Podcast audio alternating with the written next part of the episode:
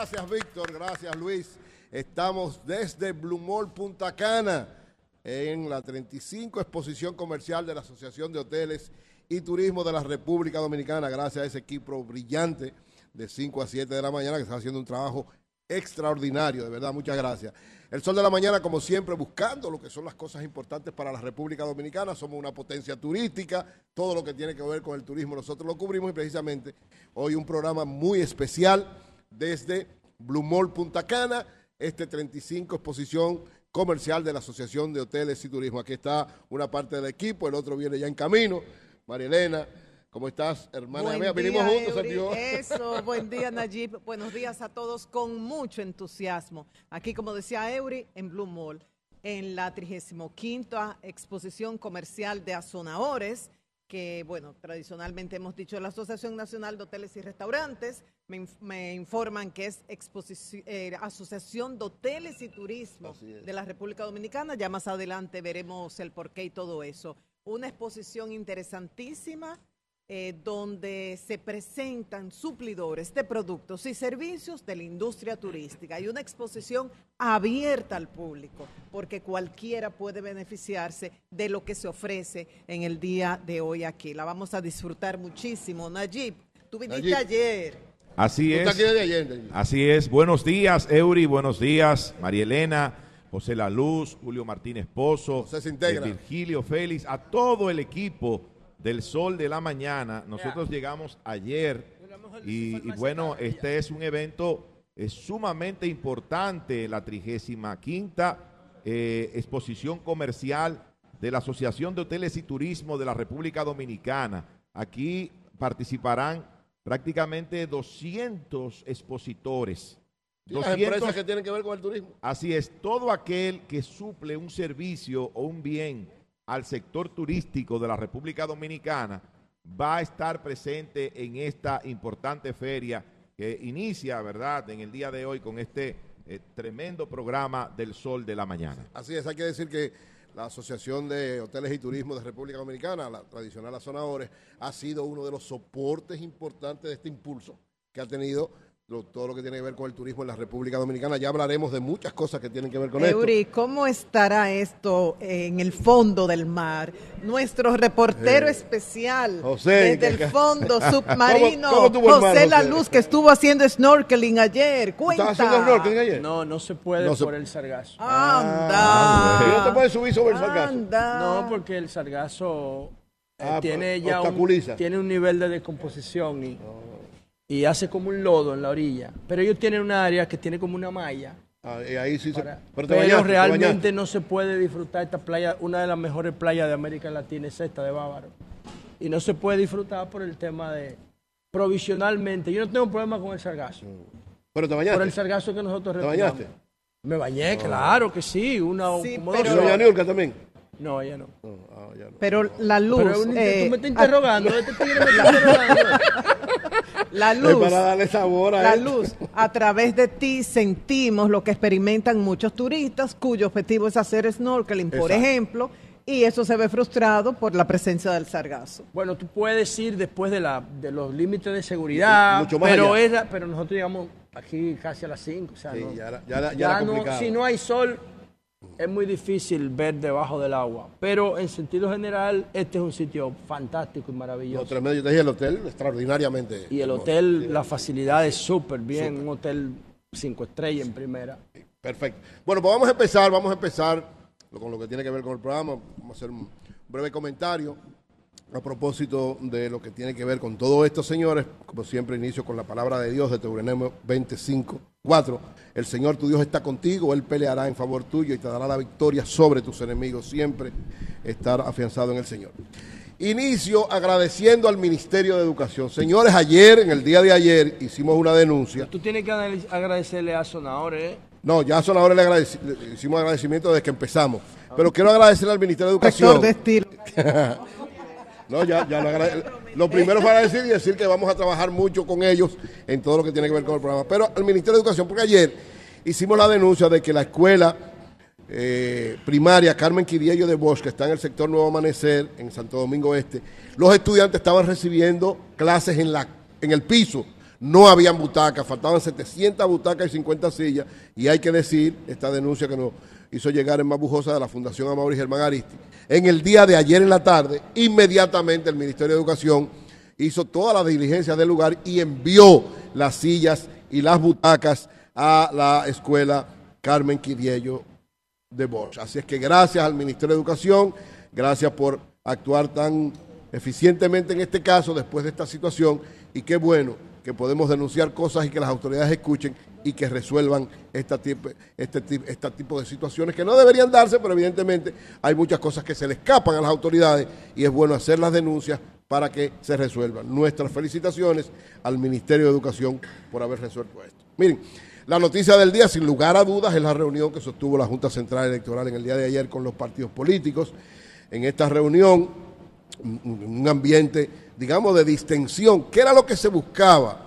Y hay que decir que precisamente el pleno de la Junta Central Electoral, encabezado por el, su presidente Román Jaques Liranzo, la dijo en, en la reunión que la intención que tenía era precisamente de tratar de regular lo que dice la ley y de administrar el proceso de la mejor manera, que su interés no es ser verdugo, ni hacerle daño a nadie, ni a ningún partido, ni a nadie, porque la, Junta Central Electoral no es un verdugo, y que llamaba a que los partidos y la Junta nadaran en la misma corriente del río, no contrarios para enfrentarse y poder tener problemas, sino que caminaran en la misma orientación y juntos. Y yo creo que esta orientación, esta reflexión que hizo el presidente de la Junta a nombre del Pleno es muy válida sobre todo porque cada uno de los partidos expresó su preocupación. En el caso del PRM, dijo, bueno, que, hay que cumplir la ley y que ellos la están cumpliendo. En el caso de tanto el PLD como la Fuerza del Pueblo y el PRD, los tres principales partidos de oposición, expresaron sus inquietudes en varios aspectos. Uno de los aspectos que plantearon es el problema precisamente de la publicidad en el canal oficial.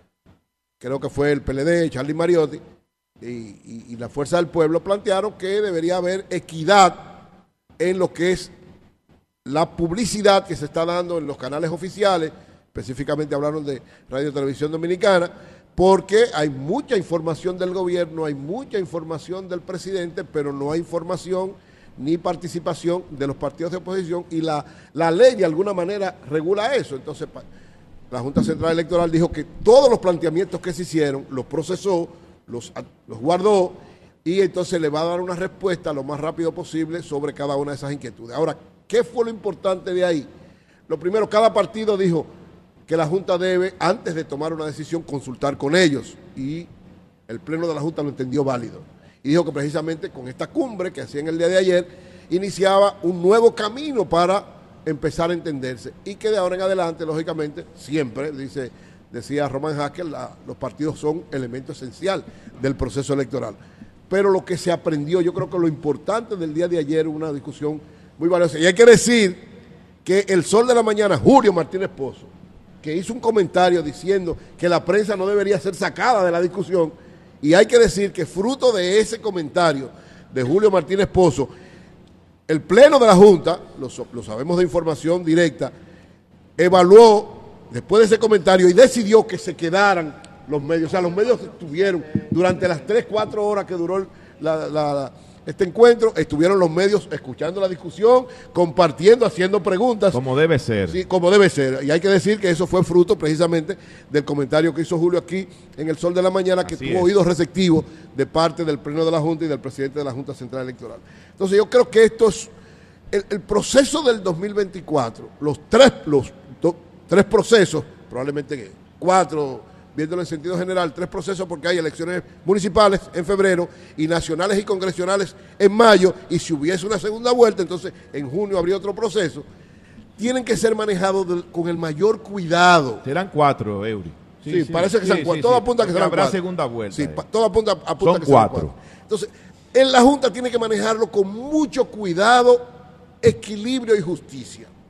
Y Román Jaques, su característica es esa. Todos, todos los que conocemos a Román Jaques y a los que forman parte del Pleno, pero en este caso su presidente, sabemos que él trata siempre de ser lo más concertador posible, lo más cuidadoso posible, para que no se afecte el sentido de la democracia, que ha pasado por situaciones muy complicadas, incluso de enfrentamiento con sectores gubernamentales, y se ha manejado con ese sentido de equilibrio. No tenía que ser diferente ahora.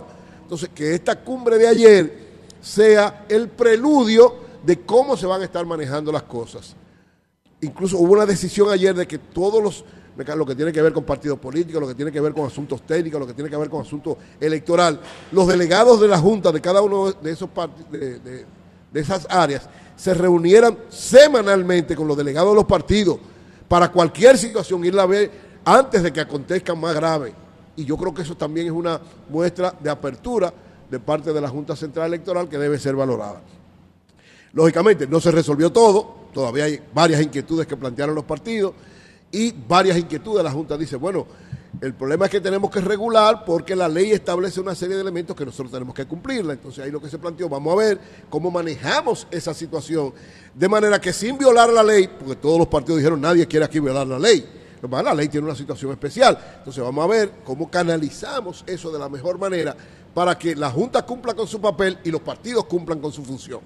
La Junta cumpla con su papel de supervisar, administrar, y todo lo que tiene que ver con el proceso, y los partidos cumplan con su función, que es fortalecer la democracia, respetar las leyes, pero no dejar de hacer sus actividades, no dejar de hacer sus tareas, no dejar de hacer lo que tienen que hacer, porque en un proceso electoral lo fundamental es hacer publicidad para que los mensajes lleguen a las personas y encuentros con las personas y actividades que no choquen con lo que tiene que ver el planteamiento de las leyes. Así es que saludamos este encuentro, esperamos que verdad se reproduzcan muchos más, pero sobre todo que ya haya una relación siempre directa entre el organismo supervisor administrativo y los actores principales, que son los partidos políticos.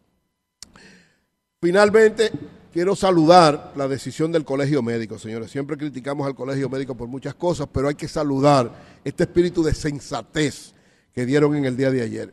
¿Qué hizo el Colegio Médico? Ellos habían convocado una especie de huelga eh, sobre todo ¿verdad? con la situación que tienen con las AFP y con a la ARS, pero decidieron que todos sus médicos iban a estar integrados completamente en todo lo que tiene que ver con el servicio por la situación del dengue. Hay un brote de dengue preocupante, decía eh, ayer en, una entrevista que, que le realizamos al doctor Clemente Terrero, que él, planteaba que evidentemente cada dos años que había el gobierno debió planificar con mayor tiempo la situación que va a acontecer porque se preveía que este año iba a haber un brote de dengue como está dándose. Que lógicamente las autoridades parece que se durmieron un poquito, pero ayer las autoridades ya empezaron a tomar una serie de medidas. Y qué bueno que los médicos sean parte de ese apoyo a las medidas que está tomando el gobierno, porque evidentemente el dengue nos afecta a todos. Es decir, el dengue a todo, donde quiera que haya un mosquito que sea eh, que lleve el, virus, lo va a afectar, no importa quién sea. Entonces, todos tenemos que estar con el mayor cuidado, con la mayor eh, precaución y lógicamente el gobierno debe ser el punto de avanzada, el fundamental, desarrollar en todo el país jornadas, como siempre se hace para enfrentar esto que es cíclico, que es parte de lo que somos como como país por el trópico, que es parte de lo que nos sucede cada, cada año o cada dos años, dependiendo de cómo sean los brotes y en este caso cómo se está dando. Pero lógicamente hay que saludar a, los profesionales de la medicina que ayer actuaron con mucha sensatez, con mucho cuidado, sin perder. Ellos dije, bueno, nosotros vamos a seguir nuestro plan de lucha y vamos a seguir haciendo todo lo que tenemos que hacer, pero evidentemente ahora tenemos que dar un paso adelante para ayudar a la población.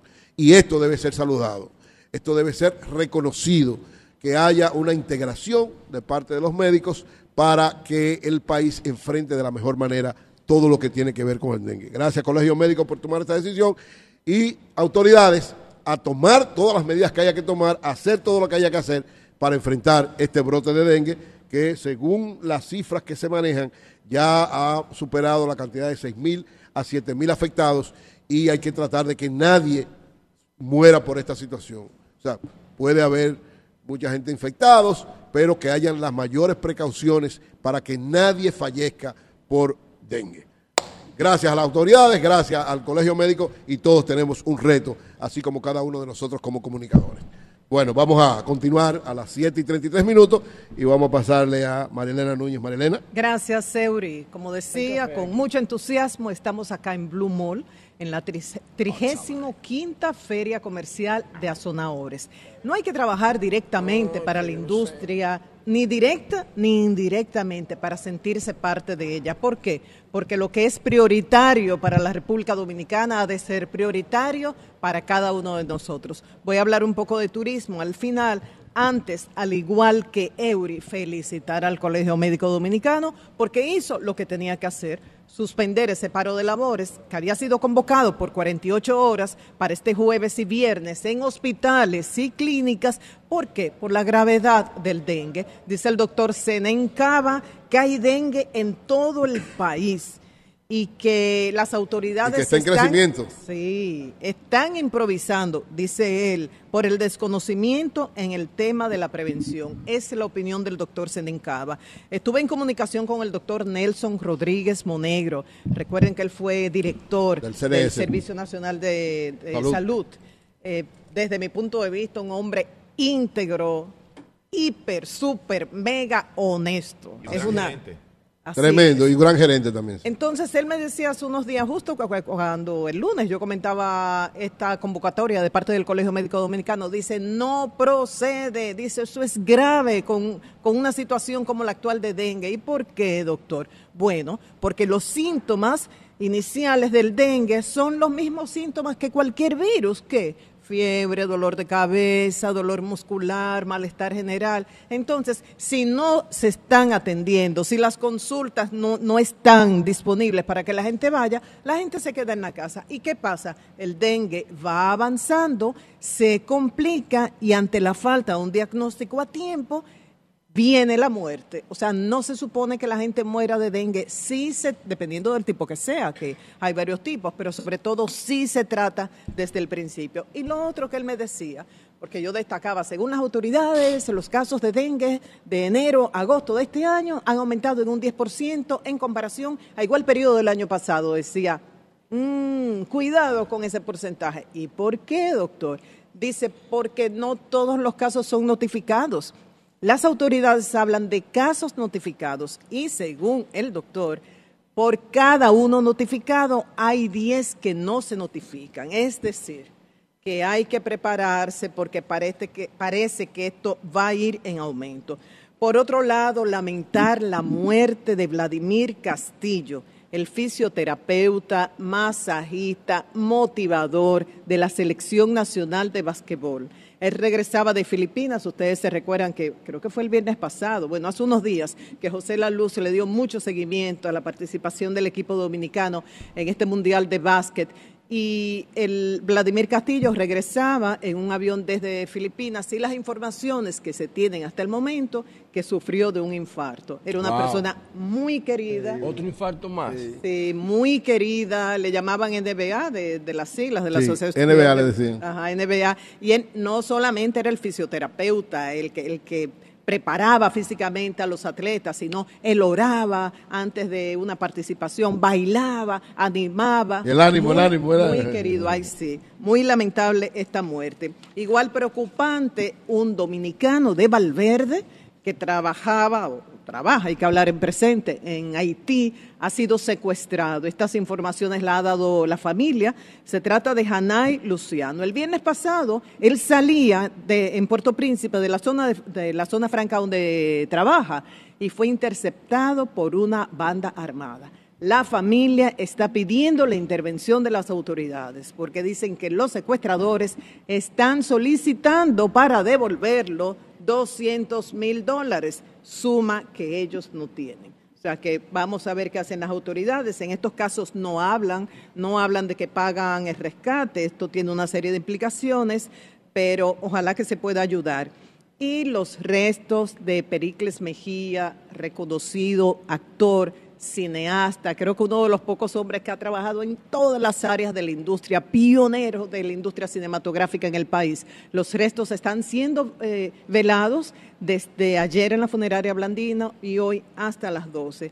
Eh, tal, su hijo, Marc Mejía, nuestra solidaridad a él y a toda la familia, decía cuando informaba sobre su muerte que se había ido una parte muy importante de su vida y que todo lo que es él decía Mark, se lo debe a lo que le entregó Pericles eh, durante toda eh, su existencia. paz a su alma. Entonces, hablamos del turismo. Ya ese momento de decir que República Dominicana fue el primero que se abrió al turismo después de la pandemia y los reconocimientos por la cantidad de turistas que llegan, yo creo que ya, o sea, esos logros están ahí, pero debemos trabajar por otros. Y hoy que estamos acá en esta feria comercial de Azonadores, yo me pregunto, y ojalá que durante la mañana, con las oportunidades que tendremos de entrevistar a varias personas, encontremos respuestas para eso podemos ser un referente a nivel regional e internacional de un turismo sostenible, un turismo que protege derechos humanos y específicamente los derechos de las niñas, y un turismo incluyente que tome en cuenta todas las áreas de la vida nacional. ¿Y por qué pregunto esto? En cuanto a la sostenibilidad. Señores, ha habido muchísima preocupación, inclusive creo que en marzo le enviaron una carta al presidente Luis Abinader sobre eso, muchísima preocupación por el manejo que le están dando ciertos hoteles a los residuos. Ustedes saben lo que me han dicho, que hasta 80 incendios se han producido de manera simultánea. ¿Por qué? Porque recogen estos residuos, le pagan a alguien para que los lance en terrenos baldíos, los queman y de ahí surge un incendio. ¿Y es posible que en, el 2021 esté ocurriendo? Sí, y por eso se ha formado todo un grupo para enfrentar esto, para denunciarlo, para enviar fotografías, videos, para solicitar ayuda para el cuerpo de bomberos. Entonces, ¿es posible hablar de un turismo sostenible permitiendo esto? Yo sé que no son todos los hoteles, pero yo me pregunto, una entidad como Azonadores, actúa, hace algo, puede hacer algo en torno a esto. Esto en cuanto al manejo de los residuos. Pero por otro lado, ¿cuál es la línea hoy día? Todo aquel que se llame como amigable, tú, tratar de producir, tratar no, producir la menor cantidad posible de basura. Y tú, los restos, los residuos, clasificarlos para reciclarlo eh, lo que es cartón, eh, vidrio, papel, plástico por un lado, y lo orgánico, hacer abono, el famoso compostaje urbano en el caso nuestro. Tienen ahí comprar a granel, de modo tal de que si el detergente que utilizas para tu lavadora, por ejemplo, viene en un galón, en ese galón tú puedas ir rellenando. ¿Tienen esta práctica los hoteles? Compra de granel, yo me pregunto, yo no soy de la industria, pregunto, ¿y qué hacen con los residuos? ¿Los clasifican? ¿Reciclan? ¿Podemos hablar de sostenibilidad en la industria turística dominicana? Y por el otro lado, nuestros recursos, protegen los recursos naturales, algo que se vende, sol, playa, arena. ¿Qué pasa con los manglares y humedales? Que son regalos de la naturaleza y que nos protegen en cuanto a los efectos del cambio climático. ¿Y qué pasa con muchos manglares y humedales que son destruidos cuando se están desarrollando polos turísticos, se, se, están construyendo nuevos proyectos, estos se destruyen? Medio ambiente tradicionalmente no ha hecho nada. Las comunidades en pocas ocasiones protestan. Y los, los, hoteles hacen esto, y como dicen los ambientalistas, en algún momento la naturaleza se cobra esto. Los derechos de la niña. Esta película, Sonidos del Silencio, que, bueno, Eury lloró muchísimo, creo que viéndola. y oh, revela... Oh, tremenda película. Y yo no he ido a verla porque no quiero sufrir más de lo que sufro por lo, por lo que veo. No le pusieron mucho sazón ellos. No, no, no, una, historia muy bien contada, muy bien preparada y muy bien hecha desde el punto de vista Y bien lo dijo el director. ¿Por qué existe este tráfico de personas y trata para fines de explotación sexual? Porque hay enfermos sexuales que demandan este servicio. ¿Y dónde se ve esto más? En, lo, en los polos turísticos. Yo siempre recuerdo un alcalde de Sosúa que decía que si se caía el turismo sexual, desaparecía el turismo en la zona. Pero ese turismo sexual incluye a niñas. Recuerdo también de un famoso acuerdo que se firmó con UNICEF para que desde los hoteles se trabaje para evitar eso, que alguien hospedado, que es un enfermo sexual, un pervertido, un pedófilo, hospedado en uno de los hoteles, a través del personal del hotel, consiga un centro donde pueda conseguir sexo con una niña. ¿Están trabajando los hoteles en esto? ¿Hay conciencia? Y ya finalmente decía, si hay sostenibilidad, un turismo que protege los derechos de las niñas y un turismo incluyente. Y cuando hablo de un turismo incluyente es que no solo piense en el crecimiento del sector, sino en el desarrollo de todo el país. Y pongo el ejemplo de cielos abiertos. ¿Qué, ¿Qué, ha pasado con cielos abiertos? No sabemos, porque eso se ha manejado con muchísimo hermetismo. La falta de transparencia ha caracterizado este proceso y no sabemos. Y protagonistas de la industria se quejan de que no los han tomado en cuenta.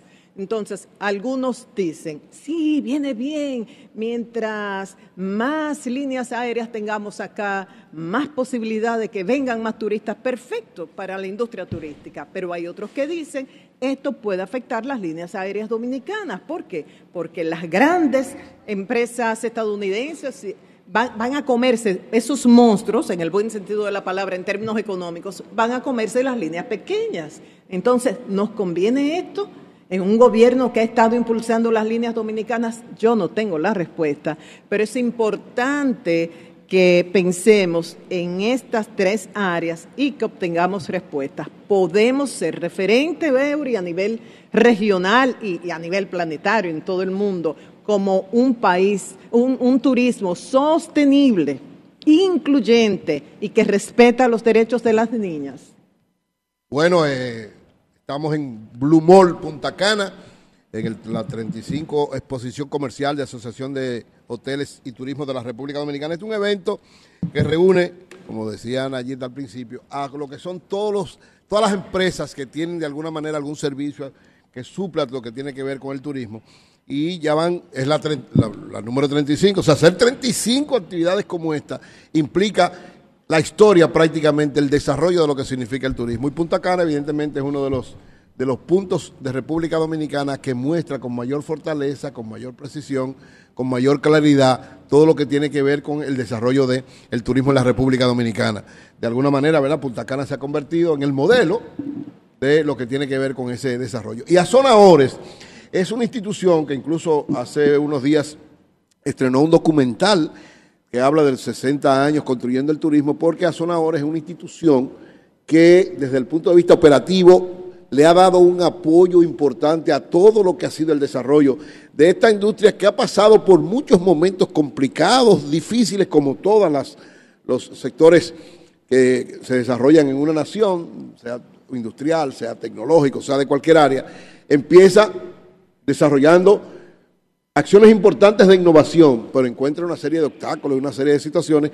Y de muchas de esas cosas vamos a ir hablando. Aquí tenemos el catálogo, más de 200 empresas van a estar exponiendo, hay un, todo un programa de eh, actividades que se van a desarrollar alrededor de esta 35, 25 o 35 exposición comercial de la Asociación de Hoteles y Turismo de la República Dominicana. Me daban la información, hace un momentito recibí la información que daba el ministro de Turismo de que ya República Dominicana pasó los 7 millones de turistas. ¿Qué significa haber superado los 7 millones de turistas? Que, y, vamos, ¿verdad? Todavía faltan cuatro meses importantes del año, que probablemente, y es las expectativas que tienen las autoridades turísticas de la República Dominicana, que probablemente en este año logremos esa meta que había sido una meta que de alguna manera trazó el presidente Danilo Medina cuando fue elegido en el 2012, que dijo que el turismo era la locomotora del desarrollo de la República Dominicana, es decir, el vagón principal que impulsaba la economía dominicana y que la meta era, como somos 10 millones de dominicanos, que hubiesen 10 millones de turistas, parecido a emular lo que hizo España. España tenía en un momento 40 millones de habitantes y, y se puso como meta tener 40 millones de turistas, cuando eran 40 ya van 50 y algo, creo. Y lo ha logrado y lo ha mantenido en esa orientación. Entonces, parece ser que este año, por lo que apuntan, como van las cosas, lograremos los 10 millones de turistas y de alguna manera ¿verdad? estaremos con la, meta de tener un turista por cada habitante de la República Dominicana. Eso es un logro muy significativo. El turismo en República Dominicana ha logrado consolidarse cada vez más, ha mostrado la fortaleza, ha sido uno de los soportes de la economía de la República Dominicana. O sea, tres principales soportes ha tenido la República Dominicana en los últimos tiempos. Uno de ellos ha sido el turismo, las remesas y todo lo que tiene que ver con la producción en sentido general, pero turismo y remesa han sido dos soportes fundamentales y más posterior a la pandemia han sido tal vez dos de los sectores que han logrado que se impulse la economía dominicana y que no, no tenga una situación más complicada y difícil fruto de la realidad mundial y de muchos problemas también nacionales. Así que, al parecer, tendremos los 10 millones de turistas en este año. Si no llegamos a 10 millones, vamos a estar muy cerca y eso es una consolidación de lo que representa el turismo. Por eso, esta exposición, aquí estaremos ¿verdad? conversando con los directivos de, de Azonadores, con la gente que tiene que ver con el desarrollo del turismo en la República Dominicana, para dar una visión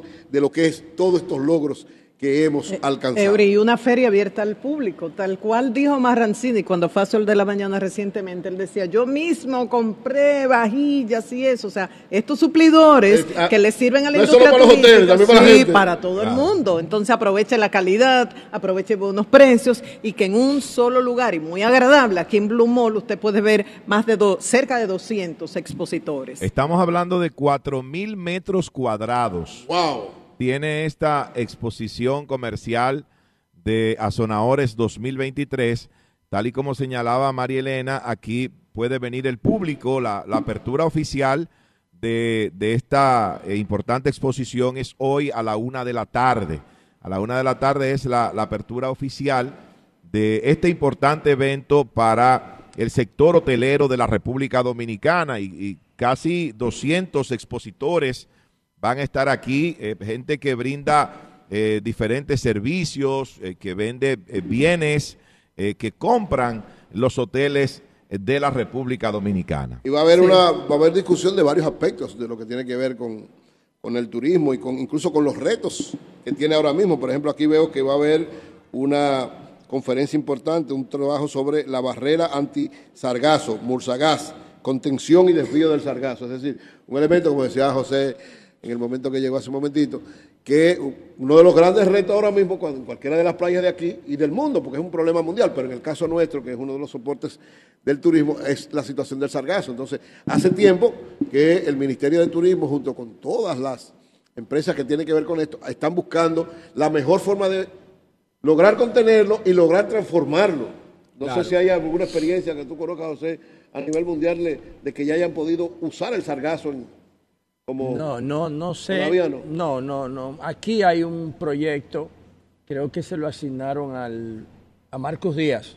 Ah, Marcos. El, nuestro nadador, de ultradistancia. Creo que él es que está eh, coordinando esos trabajos para ver cómo ese sargazo se, se canaliza o se recoge con fines de convertirlo en fuente de energía o también fuente de alimentación para ganado, para otro tipo de cosas. Yo creo que hasta para los seres humanos se puede utilizar. Eh, Porque es energía pura el sargazo, ¿no? Lo que habría que ver es cómo se gestiona eso. Sí impacta a la mayoría de la gente que porque da un aspecto de imagen un poco incómodo y molesta porque tú no sabes lo que, lo que te toca. Tú no sabes qué es lo que te está tocando. Tú no, es incómodo interactuar con el sargazo, sobre todo cuando viene en cantidades muy amplia, sí. Muy amplia, muy grande, como está sucediendo ahora mismo. Eury, otras actividades, hay una charla de finanzas con propósito del Banco Popular Dominicana. Otra importantísima, soluciones de detección de incendio, un tema vital. Se firmará un acuerdo con Barna, eh, también se hablará sobre la acústica y su rol en el confort de los clientes. Ay, qué maravilla, porque en este país yo no sé por qué tienen este volumen tan alto en todas las áreas. Eh, también eh, otra participación, el costo invisible del agua recreativa desbalanceada. Son algunos de los temas que se tratarán entre hoy y mañana jueves. Bueno, yo creo que ahí faltan, yo creo, yo estaba viendo las exposiciones, ahí faltan unos temas fundamentales. Bueno, está la, sostenibilidad y la ciberseguridad, que es un elemento importante en los hoteles. Está Puerto Plata como nuevo mercado emergente de República Dominicana. Es importante porque Puerto Plata tiene mucha potencialidad ahora de ser relanzado con mucha fuerza por sobre todo por los cruceros que le están dando una fuerza interesante. Que ya está siendo relanzado. Parece que hace mucho que tú no vas a Puerto Plata. Puerto Plata es otro. no, yo digo, no, Puerto Plata, yo digo en el sentido de ah, retomar lo que fue, porque en ese, y ha avanzado bastante, bastante. Ya se ve, ya se ve.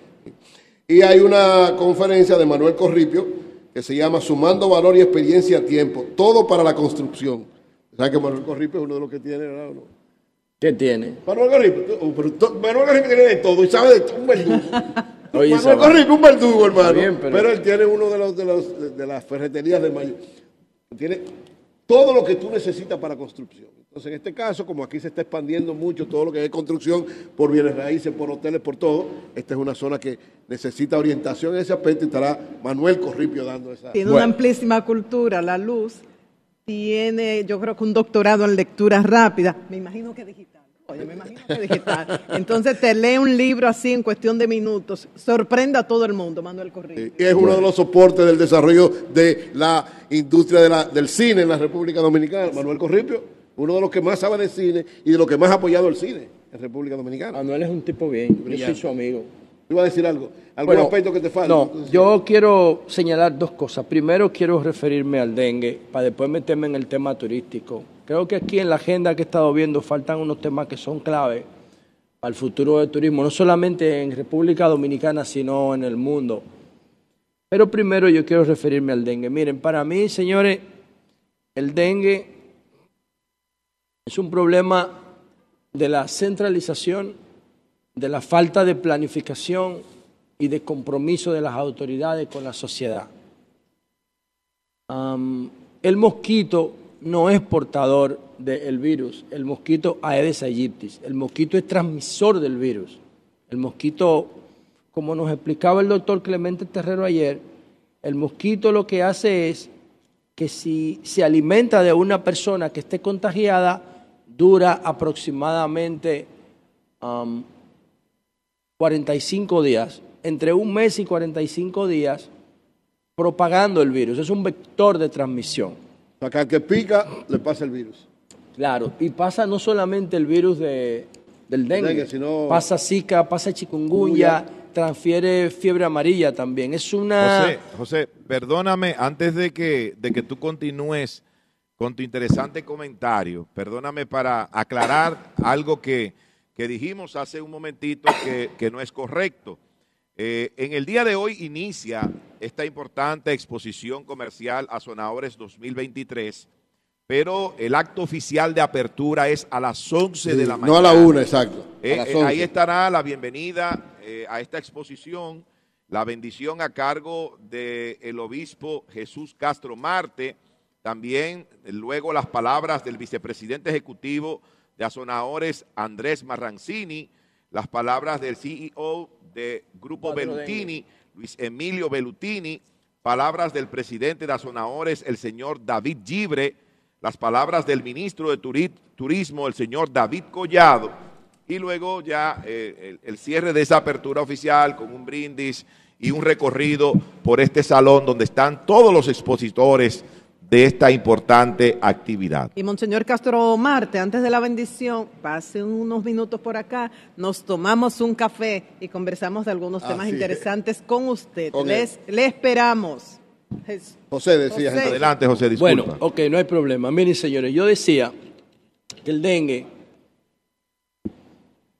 o el control del mosquito Aedes aegypti, que es el que transmite el dengue, que el mosquito no es que lo porta, es un transmisor, un vector de transmisión. Y entonces el mosquito se puede, se puede enfrentar con eficiencia, pero nosotros no hemos construido una cultura de prevención del dengue estando en un país de zonas húmedas, de clima húmedo tropical, um, con una temperatura apropiada e ideal para que el mosquito se reproduzca. Y es tan deficitario, es tan lamentable el abordaje que nosotros hacemos de estos temas, tan improvisado, que si tú tomas una, una lista y tú le preguntas a la sociedad dominicana, yo quiero que tú me digas cuáles son los 10 animales más peligrosos de la República Dominicana para los seres humanos. Y tú pones ahí las culebras, porque en República Dominicana no hay serpientes pones el ratón, pones un cien pies, pones los perros, ¿qué más? Tú pones el pez gato. Tú puedes estar seguro que todo lo que yo mencioné lo ponen primero que el mosquito.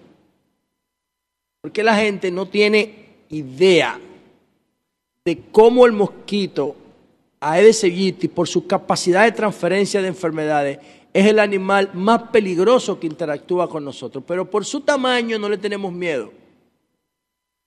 Lo vemos como algo insignificante. Y ese mosquito tiene una capacidad letal de dañar nuestra salud y amenazar nuestra vida. Pero nosotros no educamos al pueblo. De hecho, si hiciéramos la encuesta, ustedes verán que la gente no considera al mosquito como un enemigo letal. Transmite cinco virus. O transmite dengue, transmite zika, transmite chikungunya, transmite fiebre amarilla. Y el virus mayaro. Hay una, hay una anécdota interesante para que ustedes tengan la idea de lo que yo estoy diciendo aquí con el mosquito Aedes aegyptis. Europa ha sido derrotada dos veces en América por el mosquito. Por el mosquito. Y, quien ha sido derrotada dos veces por el mosquito es Francia. Francia fue la que empezó el canal de Panamá. No fue Estados Unidos. Estados Unidos se quedó con el canal en el 1900. Pero fue Francia que lo empezó. ¿Y por qué Francia abandonó el proyecto? Por el mosquito.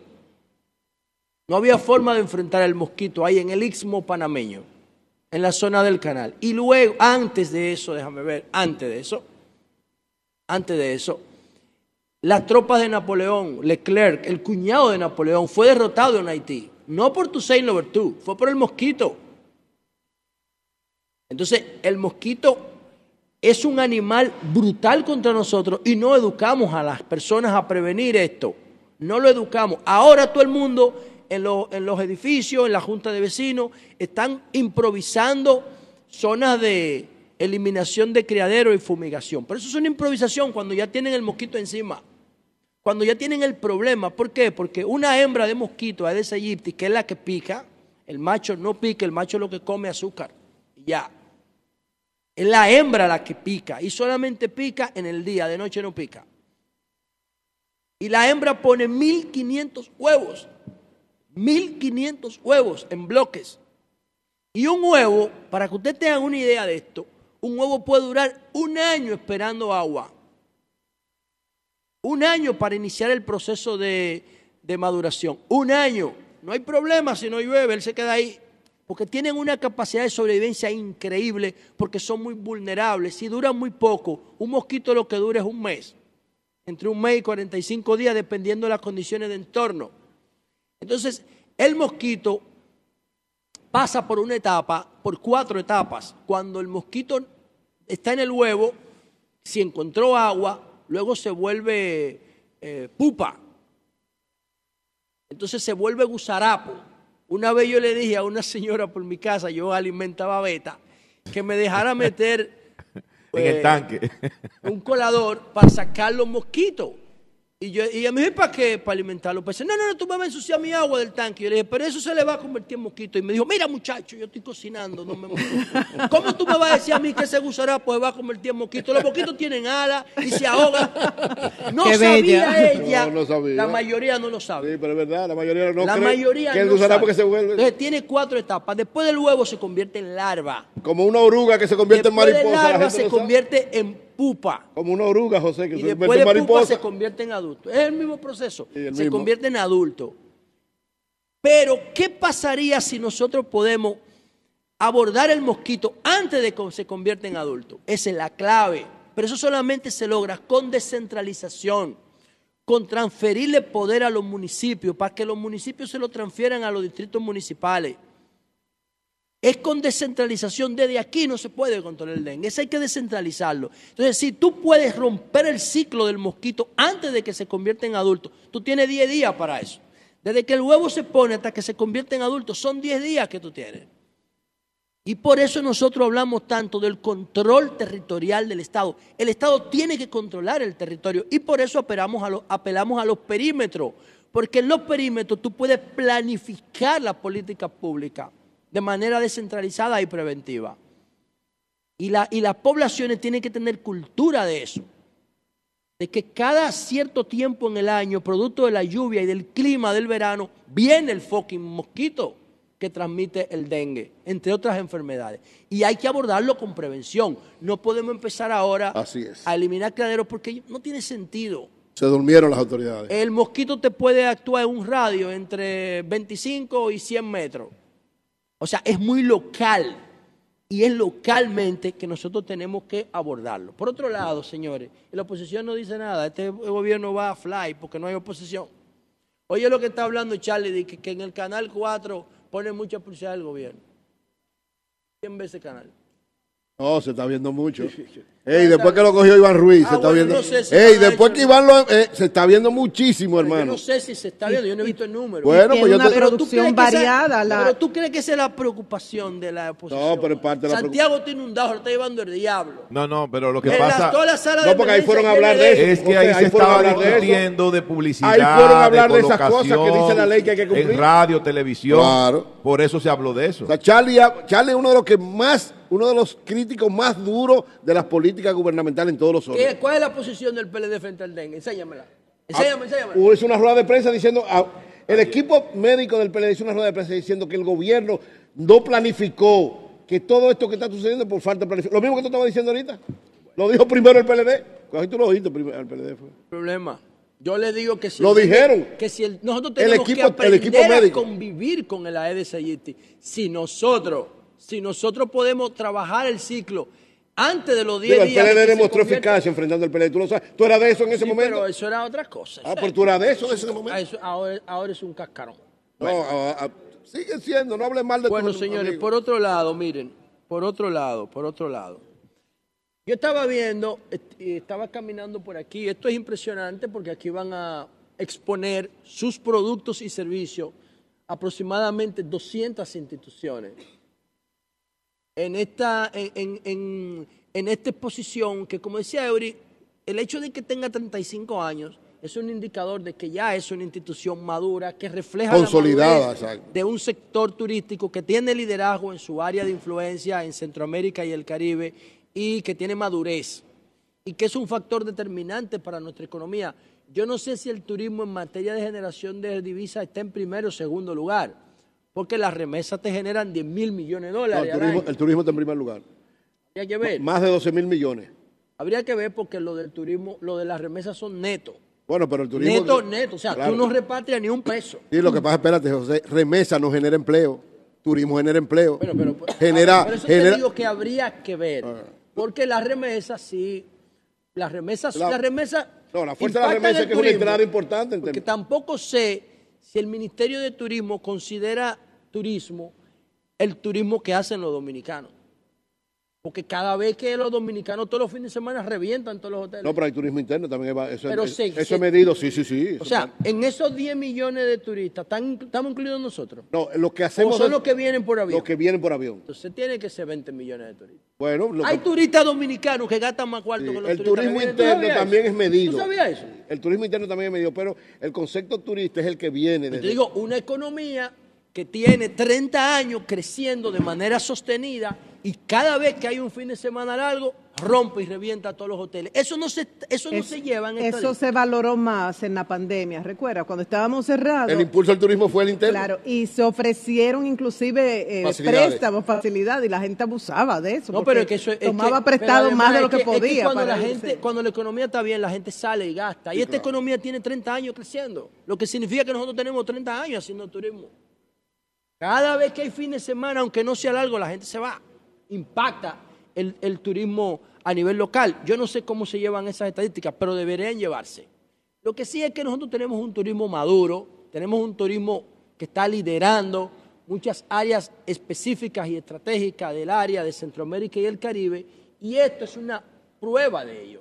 O sea, ustedes dan la vuelta por aquí, por cualquiera de estos estanques, invitamos a todo el mundo a venir aquí al, al mall de downtown en Punta Cana, que es 10 veces más grande que el, el de allá de Santo Domingo, el Blue Mall. Este es 10 veces más grande, es una cosa monstruosa. El, el, el, allá tiene cinco pisos, hacia arriba. Sara. Eh, y, la tienda de Sara de aquí parece Las Vegas. No, es una este, locura. este horizontalmente es más grande, José, porque no tiene dos pisos. No tiene, nada más tiene un solo piso, entonces está, creció horizontalmente. Estábamos hablando la semana pasada. ¿Aquí es que se va a presentar Elton John? No, no, no, no. ¿Es aquí? ah, es, en Cancana. Bueno, no sé. Porque iban a traer a Bob Dylan también. No, es en Cancana. Bueno, entonces esto es una cosa impresionante. Aquí hay de todo lo que te puedas imaginar. De todo lo que te puedas imaginar ferretería, bebida, muebles, comida, diversas propuestas de alimentación, equipos médicos, decoración. Aquí hay de todo. Y más confortable la luz por la altura y las áreas, los pasillos, áreas comunes mucho más amplios. Entonces uno se siente más libre. Y esto es impresionante. Y esto es una expresión de la fortaleza y del liderazgo que tiene el turismo. Yo particularmente que vivo proponiendo reformas porque creo que estamos en una época de la historia de la humanidad fantástica para promover el cambio. Hay dos temas que faltan en esa lista de posiciones ahí. Finalmente, sí. El primero, miren, nosotros estamos proponiendo en República Dominicana que la, la placa que se paga por los vehículos se convierta en un marbete electrónico. Ustedes ven que todo el tienen que ponerle unos sellos, unos adhesivos al vehículo en el cristal. Ya el mío tiene como siete, tengo que quitárselo. Y si sigo poniendo sellos, no voy a poder mirar, porque todos los años hay que ponerle uno distinto. Y uno no siempre le quita el anterior. Bueno, si nosotros ese marbete lo convertimos en electrónico, nunca más tendríamos que cambiar el marbete. Solamente eso tendría un código electrónico activo, un chip, y ahí tú le puedes poner sensores y gavetas. Y ahí tú tendrías todo el perfil de vehículo. Nunca más se robarían un vehículo, podemos planificar las rutas de tránsito, pero sobre todo controlar los vehículos de riesgo, que son las motocicletas, los vehículos de carga y los vehículos de pasajeros del transporte público. Imagínense esos vehículos con chips dirigidos y fiscalizados desde, una, desde un centro de monitoreo. Inclusive a los vehículos de alto riesgo yo le pondría cámara también, a las patanas y a la guagua de transporte interurbano. Yo le pondría cámara para ver el comportamiento. Pero eso no ha sido posible porque el gobierno no ha entendido la importancia de dar ese paso de fiscalización inteligente de los vehículos. La misma reforma que yo estoy promoviendo para los para la placa, para el, para el barbete de circulación en República Dominicana, yo lo estoy proponiendo para el turismo a nivel de las tarjetas de turismo. La República Dominicana tiene un gran problema con las tarjetas, pero en el caso de los dominicanos, que obligan al dominicano a comprarla. Pero con el resto de los turistas que vienen a República Dominicana, pagan sus 10 dólares y ya. Bueno, ahí yo veo una gran oportunidad pero una oportunidad monstruosa, monstruosa, más grande que este centro de convenciones donde estamos. ¿Cuál es la oportunidad que yo veo? Que la tarjeta de turismo se convierta en una pulsera, como esta que yo tengo aquí en mi mano. Esto que yo tengo aquí en mis manos, si tú lo compras en un proveedor chino, te vale 0, 15 centavos de dólar. 15 centavos de dólar si tú lo compras en grandes. Ahora, si tú quieres un producto de calidad que tú le agregues sensores y le agregues, y le agregues gaveta de información, quizás te cueste, qué yo, 2 o 3 dólares, un dólar, qué yo. Ahora, ¿cuál es la importancia de esto? Que ahora tú lo vendes, tú cobras 10 dólares por entrada al país solamente como impuesto. Un impuesto indeseable, un impuesto ordinario, un impuesto bruto que la gente lo paga y lo que viene a tu país a gastar dinero. Y tiene que darte un, un, fee de entrada, una tasa de entrada de 10 dólares. ¿Por qué? Nosotros podemos convertir eso en una gran oportunidad. ¿Cómo? En vez de tú pedirle al turista que te pague un impuesto de 10 dólares, tú le puedes ofrecer a cambio esa pulsera. ¿Y cómo se beneficiarían los hoteles, el sector turismo de que el turista venga con una pulsera inteligente, desde que compre su ticket, desde que la agencia de viaje le haga el paquete. Wow, tú lo puedes comenzar a planificar desde que, desde que confirma el vuelo. Y tú sabes diariamente cuántos turistas van a llegar a tu país, tú sabes a qué hora cogió el vuelo, cómo lo vas a esperar en el aeropuerto, cuántas habitaciones tienes que limpiar, cuánta comida tienes que preparar. Si nosotros tenemos información del turista antes de que llegue a República Dominicana, nosotros podemos ser mucho más eficientes con nuestra disponibilidad de habitaciones y con nuestra, y con nuestra oferta de, comidas y bebidas y de servicios en las habitaciones. Aquí uno tiene que entregar a las 12 y entra a las 3. Te roban 3 horas. ¡Bum! No, no, no, es un estándar internacional. Eh, yo no tengo que ver con eso, yo estoy pagando un día. Es un, estándar internacional, pero en contra del, del turista.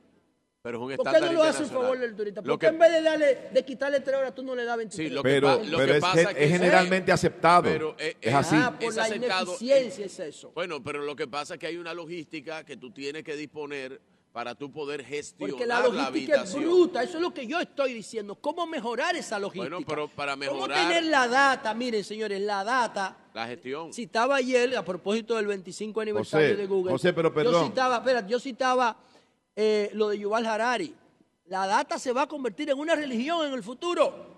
El dataísmo. La data es el oxígeno, la sangre de la sociedad del siglo XXI. ¿Usted está oyendo, Eury? Tú tienes, que tener, tú tienes que tener datos del turista que viene, tú tienes que conocerlo.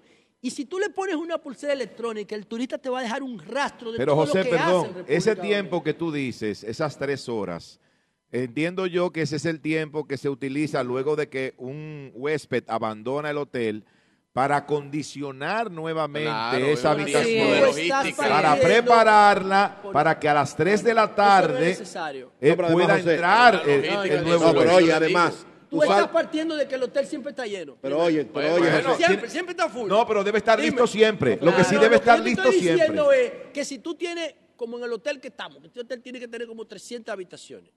Ok, si tú sabes que vienen 100 turistas, Tú le puedes preguntar al turista, ¿en qué piso la quieres? Oye, oye, ¿en qué piso tú quieres la habitación? ¿Qué tipo de, programación tú quieres para tenerte el televisor reseteado cuando tú llegues? Oye, tú le puedes preguntarle qué tipo de comida, de bebida, si tú tienes la información. Ahora, si tú tienes un estándar rígido que el turista tiene que adaptarse a él, tú no puedes ser más eficiente con la gestión. Por eso tú le tienes que coger tres horas diario. Si tú fueras más eficiente con la gestión, tú no le tienes que coger Déjame decirte una cosa, me aclara, me aclara a alguien que no es que le cogen las tres horas, porque tú puedes seguir en el hotel, lo que sale de la habitación, como una forma, habitación. que es lo que decía, para arreglar para el que viene. Ahora, tú te quedas en el hotel. No, no, pero tú te quedas en el hotel hasta las 3 de la tarde, o sea, tú puedes usar todo, es excepto... El, es el mismo criterio de la línea aérea. Si tú llegas un minuto tarde al counter a chequearte, te dejó el vuelo. Pero si ellos salen una hora tarde, o dos horas, a ellos no le importa. ¿En contra de quién va el eh, estándar? Eh, eh. en contra del consumidor. Y eso la gente todavía no se ha organizado lo suficiente. Perdón. Finalmente, finalmente, José. Ya. resumo. Si Ustedes ven todo esto que tenemos aquí, todo este papel. Eso, ahí veo que tiene un código QR. Ya, como el código QR lo tiene. ¿Para qué esto es papel? ¿Para qué esto es gafete? ¿Para qué todas esas cosas? Si nosotros cambiamos ese impuesto de entrada al país de los 10 dólares por una pulsera electrónica, nosotros estaríamos realmente a la vanguardia de la tecnología turística en América Latina. En Qatar, cuando el Mundial de Fútbol, Qatar le daba no solamente la pulsera, te daba un chip para que tú tuvieras comunicación gratis mientras tú estuvieras en Qatar. Gratis internet. Oye lo que yo estoy diciendo, ¿eh? Ni hablemos de la seguridad, ni hablemos del control, del control familiar. Son una serie de beneficios que se derivan de tener una pulsera electrónica esta que nos dan los hoteles, esta que está aquí, es una pulsera bruta. Un pedazo de, plástico amarrado ahí que no tiene ningún tipo de información. Con la pulsera puedes tener la llave. Eso es que eso no sirve. Eury, antes de que tú digas lo último, como la luz clasifica todo y a todos entre bruto e inteligente, yo doy lo que no tengo por saber en qué categoría estaré yo según su... En el, en el medio. No a ustedes, yo estoy catalogando, yo estoy clasificando procesos. Ah, ok. Procesos. Las personas no, procesos. que tú eres media análoga. La otra media, la otra reforma. La Mira, otra... óyeme, óyeme, análoga para el amor y el placer, en lo otro tecnológica. Okay. Ah, ahí está, ahí. Pero porque, el, con, el placer la, lo digital no vale. Ni con ningún celular, ni con ninguna computadora tú tienes placer, placer, placer. no, por ahora no. No, por ahora no, nunca, José, nunca. Por, ahora, no, nunca. No, no, ni amor, ni amor. Nadie sustituye a un ser humano, nadie. Por habló, no, habló por mil están vendiendo una muñeca durísima ahí. No, pero eso no es un ser humano. Ya. O sea, ¿Tú no has visto el video que son tirando una nalga José, volvamos a los No, yo ah, ah, pues, pues, no diga que buena. la muñeca eh, cada vez, cada vez. Ay, ay, ay. ¿Cómo por, se llama la Por último, decía la, luz. muñeca de la modelo? Bueno, Termina, por, por último, finalmente. La otra reforma para que la República Dominicana explote de verdad. Yo pienso que nosotros no hemos explotado nuestro turismo ni en un 20% de la capacidad que tiene nuestro país. No creo que lo hayamos explotado en un 20%. todavía. En Azonadores te vamos a nombrar. Sigue, ¿Qué otro elemento es clave para nosotros seguir impulsando nuestro turismo a una escala mundial? El tema del cannabis. Yo no veo aquí ningún stand No, no, no, no, eso está prohibido, José. No, eso no. Es que eso es ilegal. Olvídate de eso. Ahí sí tú no vas a conseguir nada. Eso está prohibido por ley. pero los puertorriqueños entonces lo permiten. Que, que, sigan los boricos en su asunto, pero los dominicanos no. Mira, lo permiten. Orden, orden. Que quiera hablar, Virgilio. legislador, José. Lo, pero tú, tú, tú pudiste someter eso. Lo permiten una modificación. Por eso están como están. A, la ley en Puerto Rico. por eso están como están. Panamá, Panamá lo aprobó. Por eso están como están. Lo permite Colombia. No, no, yo me estoy quedando solamente en nuestra área de nada Para, lo permite México. Lo permite México. Entonces, República Dominicana, por todo lo tabú y por todo lo disparate, Franklin, yo tengo no lo vamos a la brujería, no lo vamos a probar. Tiene una política de persecución del cannabis, yo no estoy hablando de droga dura. Yo no estoy hablando de droga dura. El cannabis, las grandes capitales del mundo lo están permitiendo, por lo menos tienen tolerancia. Aquí no, aquí no. aquí vamos a seguir creciendo pero oigan qué pasa aquí. someter una ley. Oigan qué pasa aquí. Para eso, José, oigan qué pasa tú, fuiste legislador. Aquí no es que no, aquí todo el mundo está consumiendo cannabis. No, aquí nadie. No, no, no, no. no, el único que consume cannabis aquí eres tú. Aquí nadie está consumiendo cannabis. Es que no está declarado, hermano. No, no, no, está prohibido. Y el que no consume cannabis bebe romo. No, pero es otra cosa. Y el que no. bebe whisky, bebe de todo, de todo el mundo, sí, hasta No, nadie, nadie consume cannabis. Es otra cosa. No, no. Entonces, nadie consume ese cannabis. Elemento, la luz, oye, ese elemento, la luz, yo estoy a favor de que se permita, ¿verdad? El cannabis, la, marihuana medicinal. Pero que eso no depende del turismo, o sea, no depende del turismo. Yo dije ya, México lo permite, Panamá lo permite, Puerto Rico Aquí no lo vamos a permitir, no te preocupes. Pero Eury, ¿por qué tú dices que aquí no se va a permitir? Porque aquí no, porque eso no se puede permitir, eso le hace daño al país, eso le hace daño a la gente, claro que sí. En términos de salud. No, no, pero en salud que lo hagan los médicos para situaciones de médico. Ahora, el turismo no puede propiciar eso, porque se daña. por eso está Estados Unidos, por eso está Puerto Rico. Por eso está, mira lo que está pasando. No, no, mira, no pero romo es otra cosa. Pero estamos hablando del cannabis. El romo hace más daño que el cannabis. Mira lo que está pasando en la capital, te daña la, salud del mundo. El cannabis te daña el cerebro. En la capital del mundo, que el alcalde de la capital del mundo dice que el nuevo aroma de la ciudad de Nueva York es el, olor a marihuana. eso es, eso lo dije Eric Adams. Él promueve, él promueve eso. ¿Y cuál es el problema? Te dañó eso. Terrible. Eh, José, muy buena la primera, pero en la segunda te quemaste. Cambio y fuera. Muy bien, continuamos con este programa especial desde Blue Mall Punta Cana en la 35 quinta exposición comercial de la Asociación de Hoteles y Turismo de la República Dominicana. Un evento impresionante. Andrés Marrancini. Ah, vemos a Andrés Marrancini. Ya lo vemos ahí con su, con su tenis preparado para la pelea. Dentro de poco estará aquí conversando con, nosotros. Recuerden que la inauguración oficial comienza a partir de las 11, de, la, mañana. y ya en la tarde. ¿Va a estar el ministro de Turismo aquí? el ministro de Turismo estará acá. Ya conversaremos con él. Y Monseñor Castro Marte. Ahí como que, Castro Marte. estamos esperando aquí, a propósito. Llegue temprano, que leyó Virgilio hace unos días, Monseñor Castro Marte. Ah, vamos a tomarse ah, un cafecito vamos a hablar con él. ¿Dónde está? Señor aquí. Él viene, él viene a la bendición. Ah, pero ese es, ese, eh, Monseñor Castro Marte, eh, un tipo... Un obispo que ya ilustrísimo. no, que ya cogió la ruta correcta. Dicen que se le vio refajo. No, se le vio refajo, pero ya cogió la ruta correcta. ya, ¿Tú sabías que el obispo Castro Marte tiene un doctorado en, en ciencias y filosofía? Sí, sí. Muy preparado. Eh, PhD, un PhD. Un, PhD, un doctorado. sobre, todo, sobre todo que es un hombre tan inteligente que sabe rectificar. Rectificó a tiempo y se dio cuenta que la unidad es una cosa muy importante. Es, brillante, pero yo creo que él estaba... Científico, cuando no fuera sacerdote. No, es científico. Oye, oye, oye, no, no, no, no, es un científico. y es sacerdote. No, no, no, no, no, no. Y fuera científico, no fuera sacerdote. Los científicos no pueden creer. Fue, oye, fue mi profesor. La ciencia que más cree. No, no, no. ¿Qué importa? Castro Marte fue mi profesor y te puedo decir que el obispo Castro Marte, en la profundidad del criterio eh, del análisis crítico y científico, no, no, eh, es un catedrático. Científico no. Es brillante. Crítico no puede creer. Si cree, no es ciencia. Convive. el principal la ciencia convive con la religión. El esa vaina otro. Pero oye, el principal científico de la humanidad, que fue Einstein, dijo que ciencia y fe van de la mano y que el que crea que no es así está equivocado. El que cree no puede hacerse. Al contrario, Mientras, el que no ahora, cree que el líder de la iglesia es Masalle. No, no, no, no, no, no, no, no. Bueno, a las 8 yo creo Ay, mira, Eury, Eury. Tiene, un, a la luz le dedican. Es un gran el líder de la iglesia. Le, le dedican pero, una, perdón, Víctor, una conferencia el viernes. Marte. la, luz, digo, Salud. la dedicatoria, yo me lo imagino.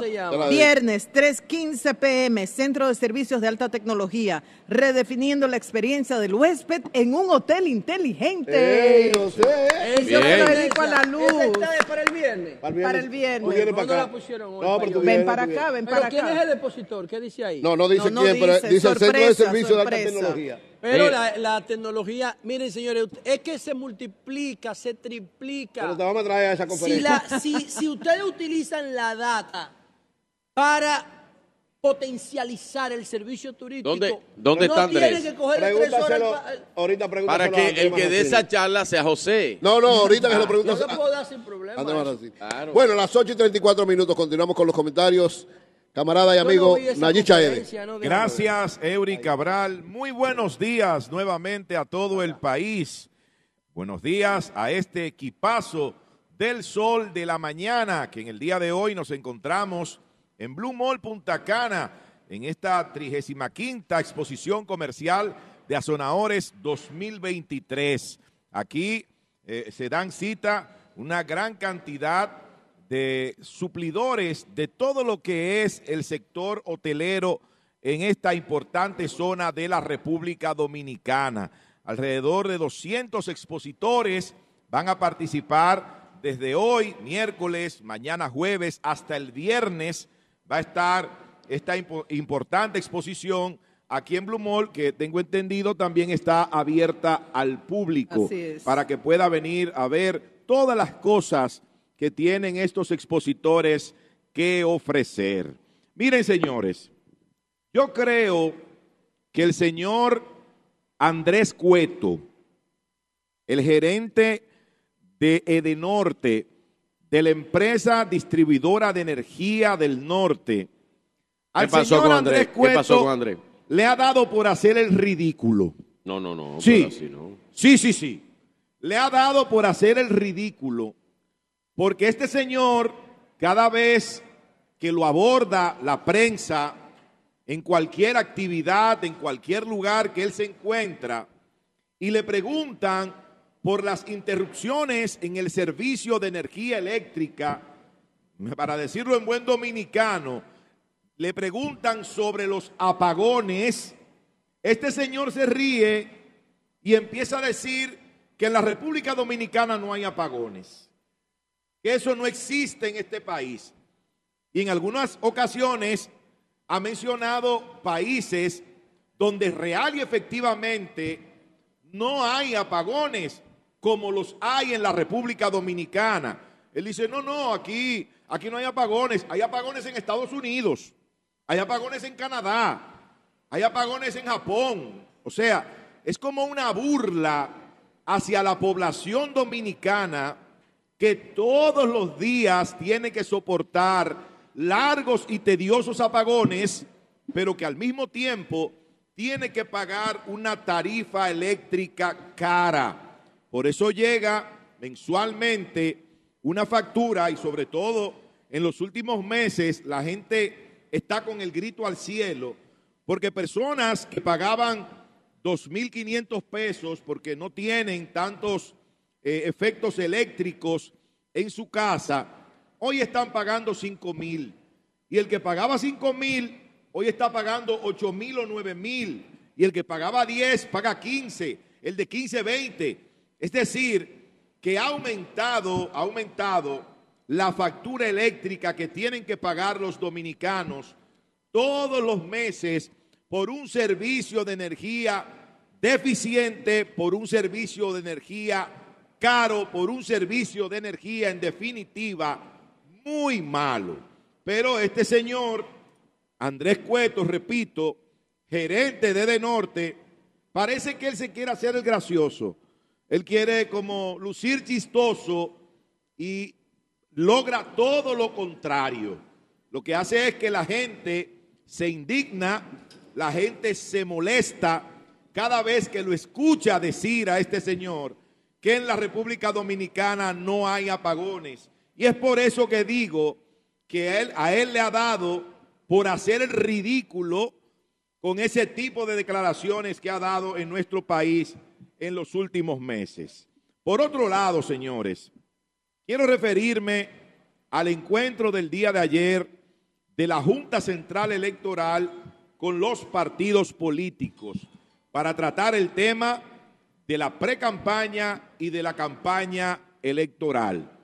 Precisamente nos encontramos en esa etapa, en la pre-campaña electoral, donde la propia ley 3318, la ley 2023, permiten en este momento la realización de una serie de actividades y también la utilización de algunas herramientas para la promoción de los diferentes candidatos a posiciones selectivas, tanto en el proceso municipal de febrero de 2024, así como en las elecciones congresuales y presidenciales de mayo del mismo año. Pero la Junta, hace unos días, ustedes recuerdan que emitió una resolución eh, con una, una advertencia, una admonición a los partidos políticos de que no pueden colocar vallas, de que no pueden eh, estar promoviendo los candidatos en actividades eh, abiertas, es decir, en las calles, como las marchas, las caravanas, las concentraciones, que de acuerdo a la Junta, eso no se puede. Y eso ha creado un gran debate en materia jurídica con relación a la interpretación de la sentencia que emitiera el Tribunal Constitucional precisamente contra el artículo 44 de la ley 3318 y algunos numerales de ese artículo de esa importante ley. Ayer los partidos hicieron sus planteamientos. La Junta estaba allí para escuchar, para recibir ¿verdad? Las diferentes impresiones de los partidos que están participando de este proceso electoral en la República Dominicana. La Junta no tomó ninguna decisión en el día de ayer. La Junta solamente escuchó porque ellos ahora prometió valorar todas las propuestas. Exactamente, van a valorar, van a estudiar detenidamente cada una de las propuestas que han hecho los partidos políticos las que ha hecho el PLD, las que ha hecho la Fuerza del Pueblo, las que ha hecho el PRD, las que, las que ha hecho el Partido de Gobierno, el Partido Revolucionario Moderno, para entonces tomar una decisión con respecto a todo esto. Hay algo que hay que señalar y es que la Junta dijo que ese recurso de reconsideración que deben someter los partidos para formalizar para formalizar eh, sus propuestas debe hacerse por escrito y debe ser depositado ante la Secretaría de ese órgano electoral. Luego de entregado ya de manera formal, entonces ellos van a proceder a estudiar todo esto y a tomar una decisión con respecto al tema. Le voy a decir a los honorables miembros de la Junta Central Electoral. Yo no sé cuál es la decisión que ellos van a tomar y les digo, les digo algo, ni me importa, ni me importa, pero los honorables miembros de la Junta deben saber que a ellos se les hizo tarde, se les hizo tarde para tomar el control de la situación en cuanto a los tiempos de campaña pero que además, además, en este momento, en esta etapa en la cual nos encontramos, donde vemos al partido de gobierno y a su candidato a la presidencia eh, con vallas por todo el país, por todo el país, eh, y haciendo actividades, no solo eh, el candidato presidencial, sino también candidatos a senadores, alcaldes del partido de gobierno, que es muy difícil en este momento que la Junta pretenda que los partidos dejen la calle.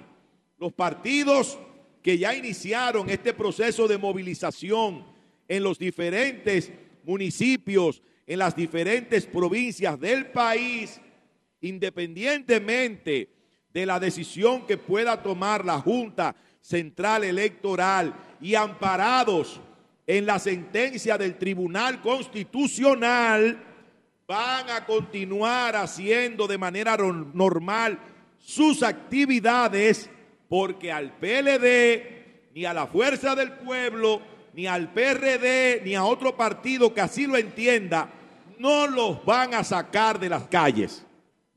Bueno, 8.44 minutos. Bueno, pero y continuamos desde Blue Mall Punta Cana en ah, la vigésimo quinta exposición comercial de la Asociación de Hoteles y Turismo de República Dominicana. Ya se está llenando de mucha gente, vemos muchas personas que están llegando.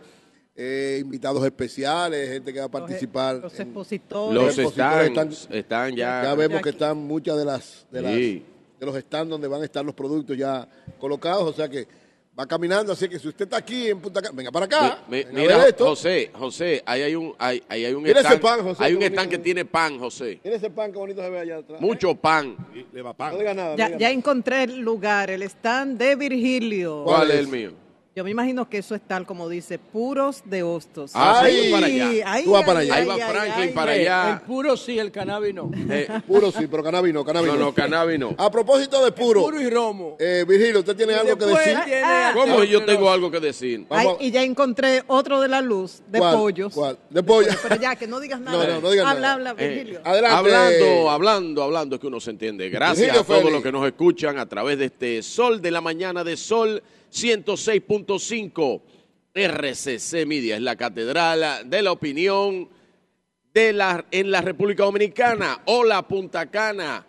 Hola, estamos, déjame usar una frase para frasear al brillante, al brillante doctor, doctor Nieves, coordinador del Sol de la Tarde. Este es el sol del país y estamos desde Punta Cana, aquí en esta feria de Azonadores. Eh, antes de sentarme aquí, pues como andaba medio perdido, di vueltas por todo esto y esto es una feria muy completa. Aquí hay de todo. Aquí hay de todo para ver, aquí hay de todo para hacer. Así que si usted anda, y para comer también, dice Franklin, si usted anda, está por acá, por la República de Punta Cana, como le dicen, no es la República de Punta Cana. Punta Cana. Por Punta Cana. No, no, no. República Dominicana, Punta Cana. Y entonces. El elemento fundamental del turismo. Aquí, aquí estamos, aquí estamos. Miren, eh, esto, estas instalaciones, eh, yo recuerdo cuando eh, la iban a construir. yo he tenido a lo mejor la ventaja de venir a Punta Cana desde hace unos 20 años. Eh, siendo muy joven, porque soy muy joven todavía. Y entonces venía jovencito y vi toda esta instalación y he visto el crecimiento, eh, el crecimiento de Punta Cana, el crecimiento constante de la industria hotelera y de la industria del turismo en República Dominicana. Pero hoy estamos aquí en esta feria, estamos esperando los que van a conversar con nosotros. Eh, me dice Eury que va a venir el, el, obispo también, ah, el, obispo. mi profesor, el obispo Castro Marte. Que sabe rectificar a tiempo. Yo quiero saludarlo, conversar con él, pedirle la bendición y, ¿por qué no? Que me diga el parecer político, porque es... Sí, sí, personalmente a mí él me lo puede ah, decir. privado. Porque él fue mi profesor de ciencias políticas me enseñó ciencias filosóficas.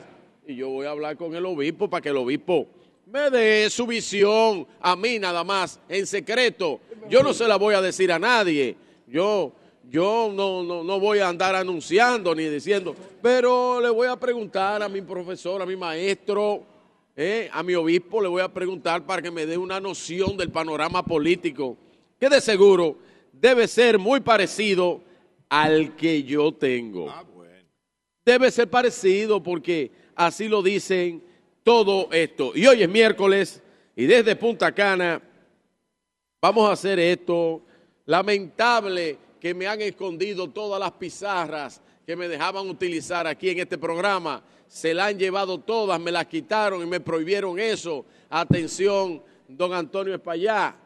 Voy a hacer esto y hoy es miércoles, miércoles de encuestas y numeritos. Y apunten esta sección que vamos a tener ahí. Me acaban de pasar una pizarra aquí para que yo Para que no te quejes. Miércoles de numeritos y encuestas.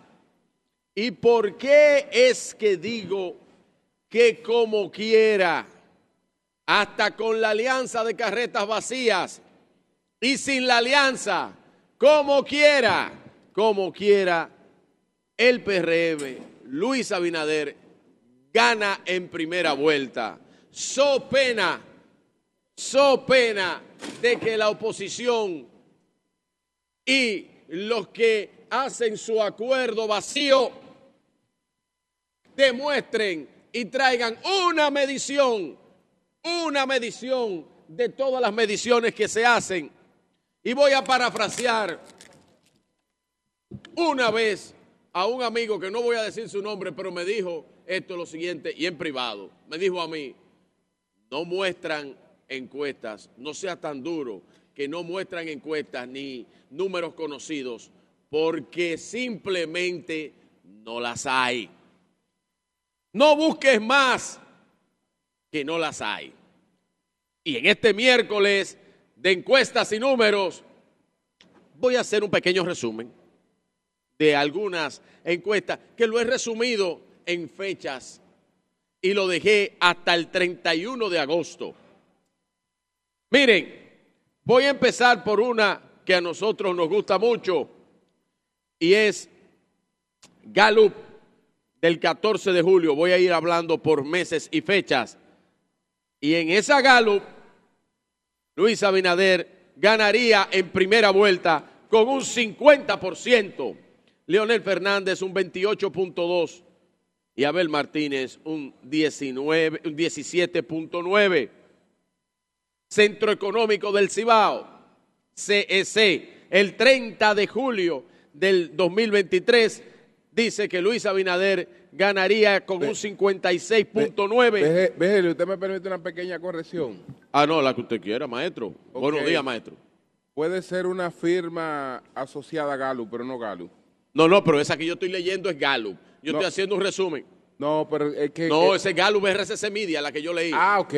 maestro, yo empiezo por, la, por, la, por las que son. Ok, ok, ok, ok, pero ya esa tiene un tiempecito, entonces. no, no, pero ya, ya, ya, no, maestro, maestro, yo, yo estoy diciendo la fecha, yo estoy diciendo la fecha. Estamos en septiembre. Pero por favor. Es fiambre, fiambre, pero, pero por favor, yo estoy haciendo, yo estoy haciendo un recuento. No, pero, pero en eso se llaman, oiga cómo se llama eso en el lenguaje de encuestas políticas se le llama tracking polls, o sea, quiere decir la línea de secuencia de las encuestas.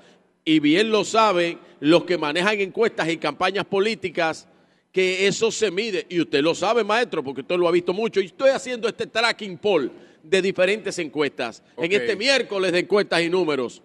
Mire, entonces decía que en la encuesta de Centro Económico del Cibao del 30 de julio, Luis Abinader tenía 56.9, Leonel Fernández 25.5 y Abel Martínez 14.3. ¿Qué encuesta es esa? Eso se llama Centro Económico del Cibao, del, 30 de, julio. ¿La del presidente de la refinería? Sí. Entonces. Ah, el sastre económico del eh, Cibao. no, no, no, no, ah, Pero un momentito, un momentito, un momentito. Marca Estrategia que la lanzó el 28 de agosto del 2023 dice que Luis Abinader ganará con un 54.6, Leonel Fernández con un 24.8 y Abel Martínez con un 12.5. Y la última, antes de la que voy a decir, ABC Marketing, que hizo una encuesta, la cual yo la, la leí acá, el 31 de agosto del 2023, dice que Luis Abinader ganaría con 53.1, Leonel Fernández con 20.9 y Abel Martínez 16.7. Ahora, toda la que he leído hasta ahora en este miércoles de numeritos y encuestas, este, este es última, este es de hoy. Estamos hablando de una encuesta de la CIP Latinoamérica asociada eh, fuera de este país a la Gallup. Aquí no, aquí la Gallup es aparte, tiene casa aparte. Y la casa nueva de Gallup es RCC Media desde hace más de tres meses. Y dice lo siguiente, un estudio reciente, CIP Latinoamérica, lanzado entre el 30, eh, o sea, realizado entre el 30 de agosto, ahí está para lo que pedías numeritos, Eury, la fecha, entre el 30 de agosto y el 4 de septiembre del 2023, muestra que el presidente Luis Abinader eh, sale en una investigación que entrevistó 1.200 ciudadanos en una muestra aleatoria representativa de la población. Luis Abinader ganaría, ganaría Vamos a leerlo aquí, pues estoy leyendo la encuesta ahora mismo. Se te están yendo los números. Se te están yendo los números porque no te cuadran, no te cuadran. Luis Abinader ganaría cómodamente, dice, con un 58% del voto válido. Leonel Fernández un 24% y Abel Martínez un 16%. En los locales del Cité y hice un tracking poll en secuencia de los últimos tres meses de las encuestas más importantes, incluyendo las más importantes que tiene la República Dominicana, que son las de RCC Media. Y cuando hablamos de esas encuestas, que son de renombre, con medios de comunicación importantes, que tienen abolengo en la sociedad dominicana, que tienen la confianza de los políticos de la República Dominicana. En ninguna, en ninguna, dice que sumado los dos, sumado los dos, no llegan a un 36%. Y en todas dicen que el presidente Luis Abinader gana en una primera vuelta con más de un 52% promedio entre todas las encuestas. Pero 36 entre los dos. 36 entre los dos. Yo creo que es, promedio. Sobre todo para haberla hecho en un local del PRM. Pero tú tienes, Nayib, Nayib, no, no, yo estoy dando, leyendo investigaciones científicas. Ah, sí. Si tú me traes una investigación científica y la lees, yo la respeto. Así sea, los números, no me, yo no esté de acuerdo con ellos. Hay que ser respetuoso de eso. Te voy a traer, una, de una firma que se llama, que se utiliza mucho en esta época, sobre todo cuando faltan muchos meses tráemela, para el proceso, que se llama Escritorio Research. Está bien. Esa, tú la puedes traer.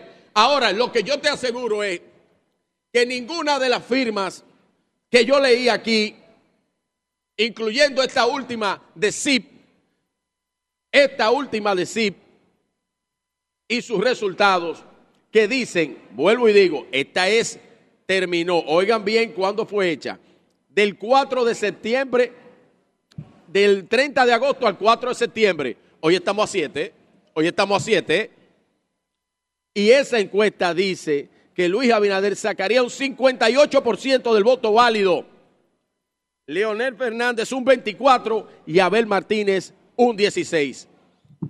Cuando la oposición si se suma, se queda como está, dividida, o hace su acuerdo de carretas vacías, traiga un solo, un solo medio de comunicación o una encuesta válida de las que tienen abolengo en la República Dominicana o internacional que diga que de alguna forma ellos ganarían.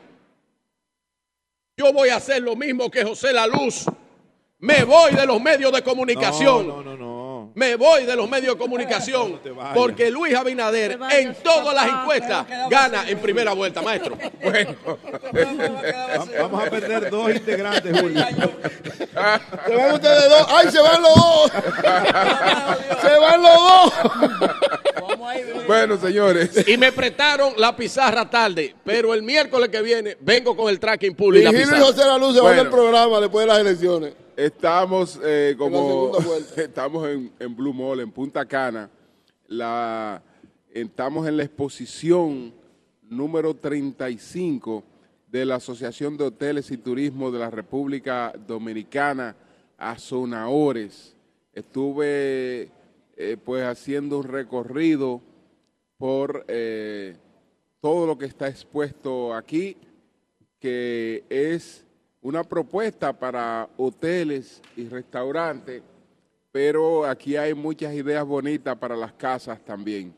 Eh, mucha gente puede aprovechar y, pasar por esta exposición, porque aquí hay muchas cosas prácticas, interesantes, funcionales eh, para aprovechar los espacios que uno tiene en la casa. Así es que aprovechen, aprovechen esta gran exposición que se está celebrando aquí en Blue Mall Punta Cana. Cambio fuera. El sol de la mañana,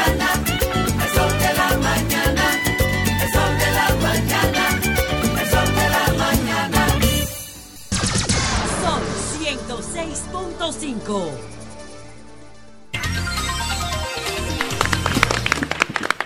Bueno, señores, continuamos con el sol de la mañana desde Blue Mall en Punta Cana. Estamos en la exposición de la Asociación de Hoteles y Turismo de la República Dominicana, que es la exposición número 35. Y con nosotros está Andrés Marrancini, que es el vicepresidente ejecutivo de la Asociación de Hoteles y Turismo de la República Dominicana, Azonaores. Buenos días, Andrés, ¿cómo estás? Muy buenos días, muchas gracias por tomar la decisión de acompañarnos en esta versión número 35 de nuestra feria.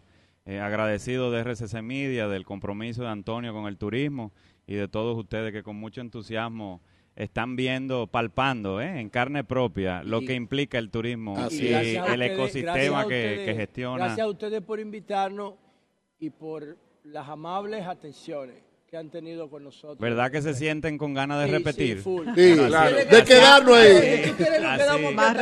Así, lo sienten los turistas que vienen a la República Dominicana. Antes de, ir al fondo, ¿por qué el cambio de nombre? Así es. De hoteles y restaurantes a, partir de cuándo hoteles y turismo. Eh, eso fue, bueno, eh, casualmente estará en YouTube eh, prontamente un documental que nosotros hicimos hace poco que publicamos en conmemoración del 60 aniversario de Azonaores.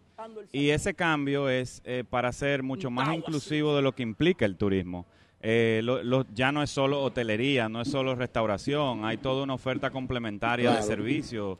Eh, hay turoperadores receptivos, turoperadores que emiten turistas, agencias de viaje, Rencar, toda una nomenclatura de, actividades que se van desarrollando alrededor de la actividad turística que no, no lo abarca solamente eh, Hotel y restaurante. El, tema de hoteles y restaurantes y nosotros como estrategia institucional en los últimos años, que hemos crecido eh, enormemente, o sea, la, nómina de azonadores eh, supera en aliados a cerca de 400 aliados y en hoteles puro y duro y restaurantes ya cerca de 200 también eh, nosotros, el, el, el, criterio es ese, o sea, ampliar, ampliar el concepto. En la zona ahora cambiará. Las siglas, por una recomendación mercadológica, eh, nos indicaron que era mejor mantener a Zonadores como, como Azonadores porque ya era una marca eh, lo suficientemente establecida, porque claro, claro es una federación de asociaciones.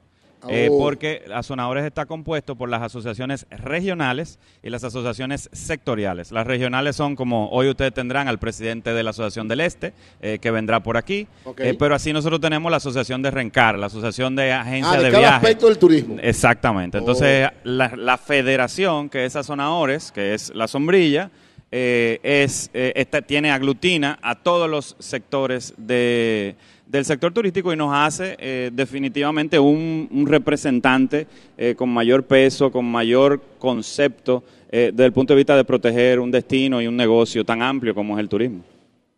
Nos explicabas recientemente cuando estuviste en el programa que fuiste uno de los beneficiarios de lo que se expone aquí, ¿verdad? Sí, Comprando artículos. Claro, claro. En términos generales, ¿qué puede encontrar la gente? Uno ve el programa y hay desde un lugar de infotep, un lugar, yo le decía a Virgilio, para puros, de todo. Pero puedes describir algo de lo, que puede encontrar? Lo que, lo, que, lo que la gente tiene que tener en su idea es qué ocurre o qué tiene un hotel. Entonces un hotel tiene habitaciones con puerta, tiene pintura, tiene manubrio, tiene sistema de tecnología, tiene luminaria, eh, tiene, tiene, tiene, baños y todo lo que implica tener el baño, tiene spa, tiene, tiene, salones de belleza, tiene, comida, tiene bebida, tiene ingredientes que son materia prima para la comida, que también no es lo mismo, tiene aceite, tiene gas, consume combustible, cama, eh, sábana, consume exactamente, eh, universidades, o sea, todo, y todo eso en alguna forma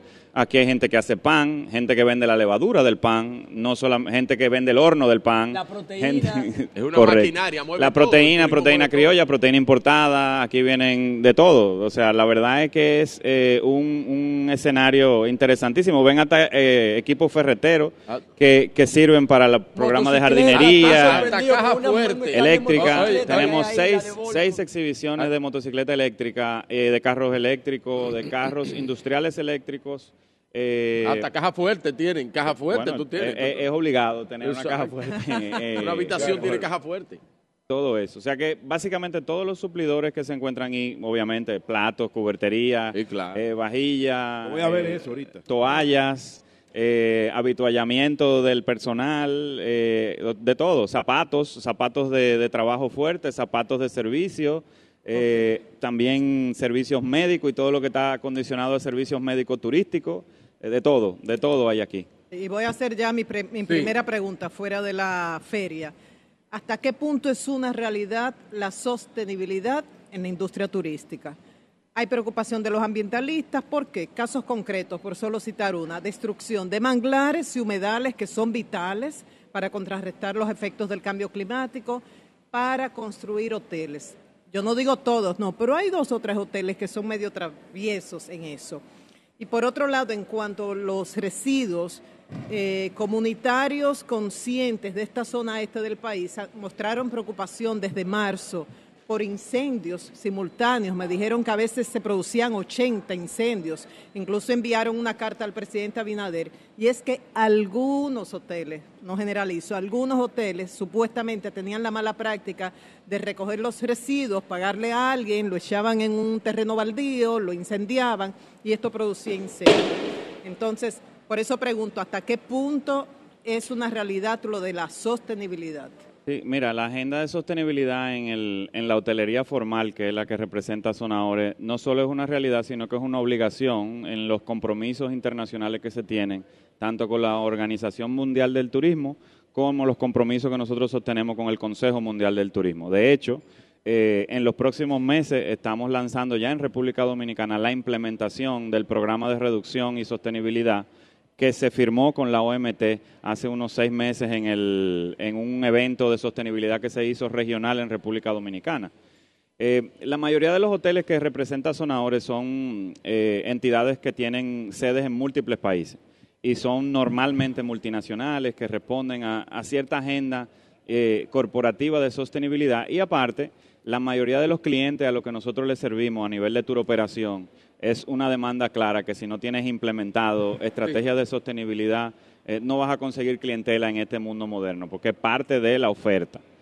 Respecto a los residuos sólidos, me sorprendería que un miembro de Azonadores sea parte de esa denuncia que tú mencionas, porque nosotros hemos trabajado desde el inicio en la implementación de la ley de residuos sólidos y en la incorporación del relleno sanitario de Vermont privado en la zona del este y nosotros tenemos el 100% de la recogida de basura coordinada con el Ayuntamiento de Verón de los hoteles que son miembros de la zona ORE y el 100% va, eh, salvo que haya valorización dentro del hotel, o sea, eso significa que, compactan su plástico o hacen ese tipo de cosas, la, basura está coordinada y recogida, cuadrada, tarifada eh, junto con el Ayuntamiento de Verón, la de los hoteles eh, miembros de la zona eh, y, hay, y, hay, algo, y hay algo, aquí en Higüey fue donde yo vi el primer proyecto exitoso con respecto a los residuos sólidos, que fue que es el proyecto que creo que está ahí mismo en, en, la, en la otra banda, en Verón, por ahí es que está. es el, es el proyecto de, relleno sanitario. Señores, ese proyecto de relleno sanitario que está aquí, que es un modelo del proyecto, yo cuando me pararon ahí, yo dije que si, si de verdad eso era un sitio, eso es, ahí tú puedes comer ahí. Eso es una cosa hay que impresionante. A esos hoteles que no son miembros de la asociación y hacen daño. Sí, sí, no, y, de verdad lo digo porque es algo que nosotros hemos tenido, hemos asumido con mucha seriedad, eh, precisamente por eso, porque son, vamos a decir, que puntos eh, que necesitamos cubrir con nuestros suplidores de clientes, que son los turoperadores internacionales. Sí, José. Yo pienso, reiterándote las gracias, Andrés, por recibirnos aquí, yo, pienso que um, todavía el turismo tiene muchísimo para dónde crecer y creo que la inteligencia artificial que se alimenta de datos, las redes neuronales, no tienen esa presencia que pudieran tener en un turismo líder como el de República Dominicana. Te llevaré al pasillo 3. Hoy. o ustedes están, ustedes están promoviendo una conferencia para las 3 de la tarde hoy que se llama Redefiniendo la experiencia del huésped en un hotel inteligente. No dice quién va a ser el conferencista, solamente que va a ser hoy a las 3.15 de la tarde. No sé si es hoy, porque tampoco veo el día acá, pero redefiniendo la experiencia del cliente a un hotel inteligente. Bueno, yo no me refiero al hotel que estamos hoy, pero cuando vengo a Punta Cana o cuando voy a Puerto Plata o cuando voy incluso a Nueva York, a Madrid, yo no he visto ninguna experiencia en un hotel que sea inteligente. O sea, tú tienes que durar entre media hora y una hora haciendo el check-in y das aquí, cuando llegas en el counter, toda la información que ya tú le diste a tu agente de viaje. Todo lo tiene que volver a dar. Entonces, tiene que hacer el checkout tres horas antes de que se cumpla el día. ¿Cómo ustedes pueden cotejar esta revolución que está generando la inteligencia artificial alimentada por datos para realmente hacer de la experiencia hotelera una experiencia más inteligente. Sí, mira, te voy a hacer, te voy a hacer una anécdota con características personales para, para darte eh, la razón en, en, el requerimiento. No todos los huéspedes requieren exactamente lo mismo. Es una evolución y uno va en la mayoría lo que va requiriendo. Hay hoteles que son tan inteligentes como que tú no interactúas absolutamente con nadie, ni siquiera te ayudan con la maleta y entras en la habitación que, que todo tu chequeo es en un iPad desde que llegas, sí, que llegas 100% con tu iPad. Pero hay huéspedes que prefieren que lo saluden, que lo ayuden con la maleta y, que, y, que, y que lo llamen y le pregunten qué usted quiere esta noche. Gracias, Marrancini, por recordarle eso. Eh, ahora, yo sí te digo que nosotros obviamente es una ventaja competitiva. Nosotros tenemos franquicias norteamericanas y de otros y de otros países que están aquí operando, que obviamente van implementando cosas. Hay muchas que en Asia tienen avances que el mercado al que nosotros le servimos no lo tolera desde el punto de vista de la interacción. O sea, aquí el cliente requiere y le gusta tener la interacción, eh, pero como podrás ver en algunas exhibiciones que nosotros tenemos en, en los aspectos de entrada a las habitaciones, en los aspectos de check-in y de check-out, hay elementos de tecnología bastante avanzados en, el, en los programas de entrada a las habitaciones. O sea, ya nosotros tenemos, eh, en algunos hoteles ya no hay bandas que se, que se colocan, son tu propio celular. Hay otros que son unas bandas inteligentes que tú simplemente lo cargas todo a la banda tipo lo que vemos en, Disney, por ejemplo, todo eso está ahí, las fotografías se te cargan a la banda eh, o al código QR que te corresponde de tu habitación, o sea, hay de todo. ¿eh? Yo creo que, que, lo que es costo eficiente y demanda del cliente, la hotelería siempre se va a ajustar, eh, pero eh, nosotros tenemos perfiles muy claros de la clientela que viene y, y de las cosas que más valora es precisamente la interacción con un ser humano. Lo que nosotros no nos podemos perder es que el 90% de nuestra clientela exige un Internet de calidad altísima, eh, exige conectividad altísima, exige piscina, eh, eh, piscina en un formato que permita que si se le presenta la situación que se te presentó a ti ayer en el hotel, tú tengas la, capacidad de poder, de poder hacer un ejercicio de, de, diversión en un espacio distinto que te aleje a eso, pero que te provea eh, el, esparcimiento que tú estás buscando. Entonces, hay un poco la arquitectura, nosotros hemos tenido que ajustar los hoteles nuevos para prever eh, esas variables que nosotros estamos viviendo. Andrés Marrancini, vicepresidente ejecutivo de Azonaores. Eh, enero, julio de este año, el Ministerio de Turismo de la República Dominicana dio unos datos muy interesantes, datos muy halagüeños para este sector en nuestro país de que ya para esa fecha, durante ese periodo, enero-julio de este año 2023, han llegado más de 4.8 millones de turistas a la República Dominicana. Estamos a 6 de septiembre, quedan eh, prácticamente eh, cuatro meses de este año. Y nos gustaría saber cuál es la proyección que tiene Azonaores de la cantidad de turistas que pueden llegar durante este año 2023?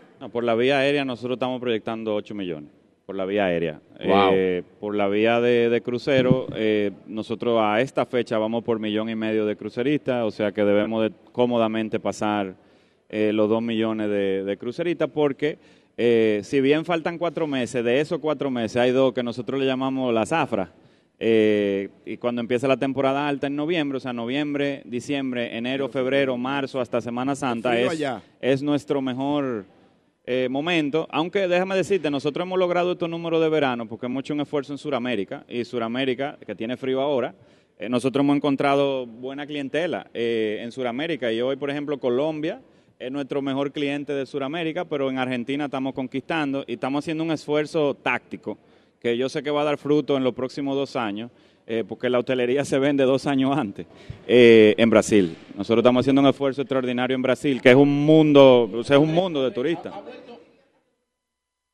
Eh, ahora mismo no hay, eh, ya hace mucho tiempo que en la hotelería dominicana no ocurre la estacionalidad, por lo menos en el este. Todavía quizá en Puerto Plata se presenta a veces, pero, pero nosotros no tenemos ya estacionalidad laboral. O sea, nosotros incrementábamos el número de empleados en temporada alta y hacíamos una reducción en el verano. Eso hace mucho tiempo que no que se superó.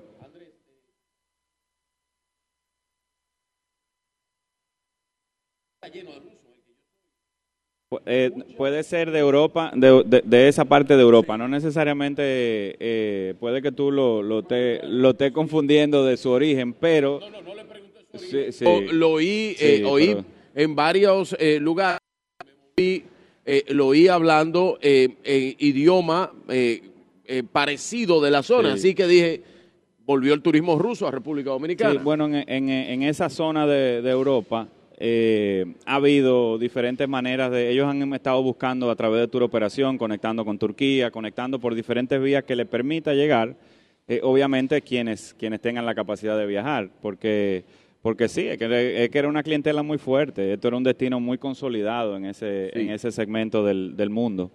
mira, eh, Andrés, me, me pregunta Mario Encarnación, un gran amigo nuestro, eh, que me dice, ¿por qué paran saliendo del aeropuerto a los choferes?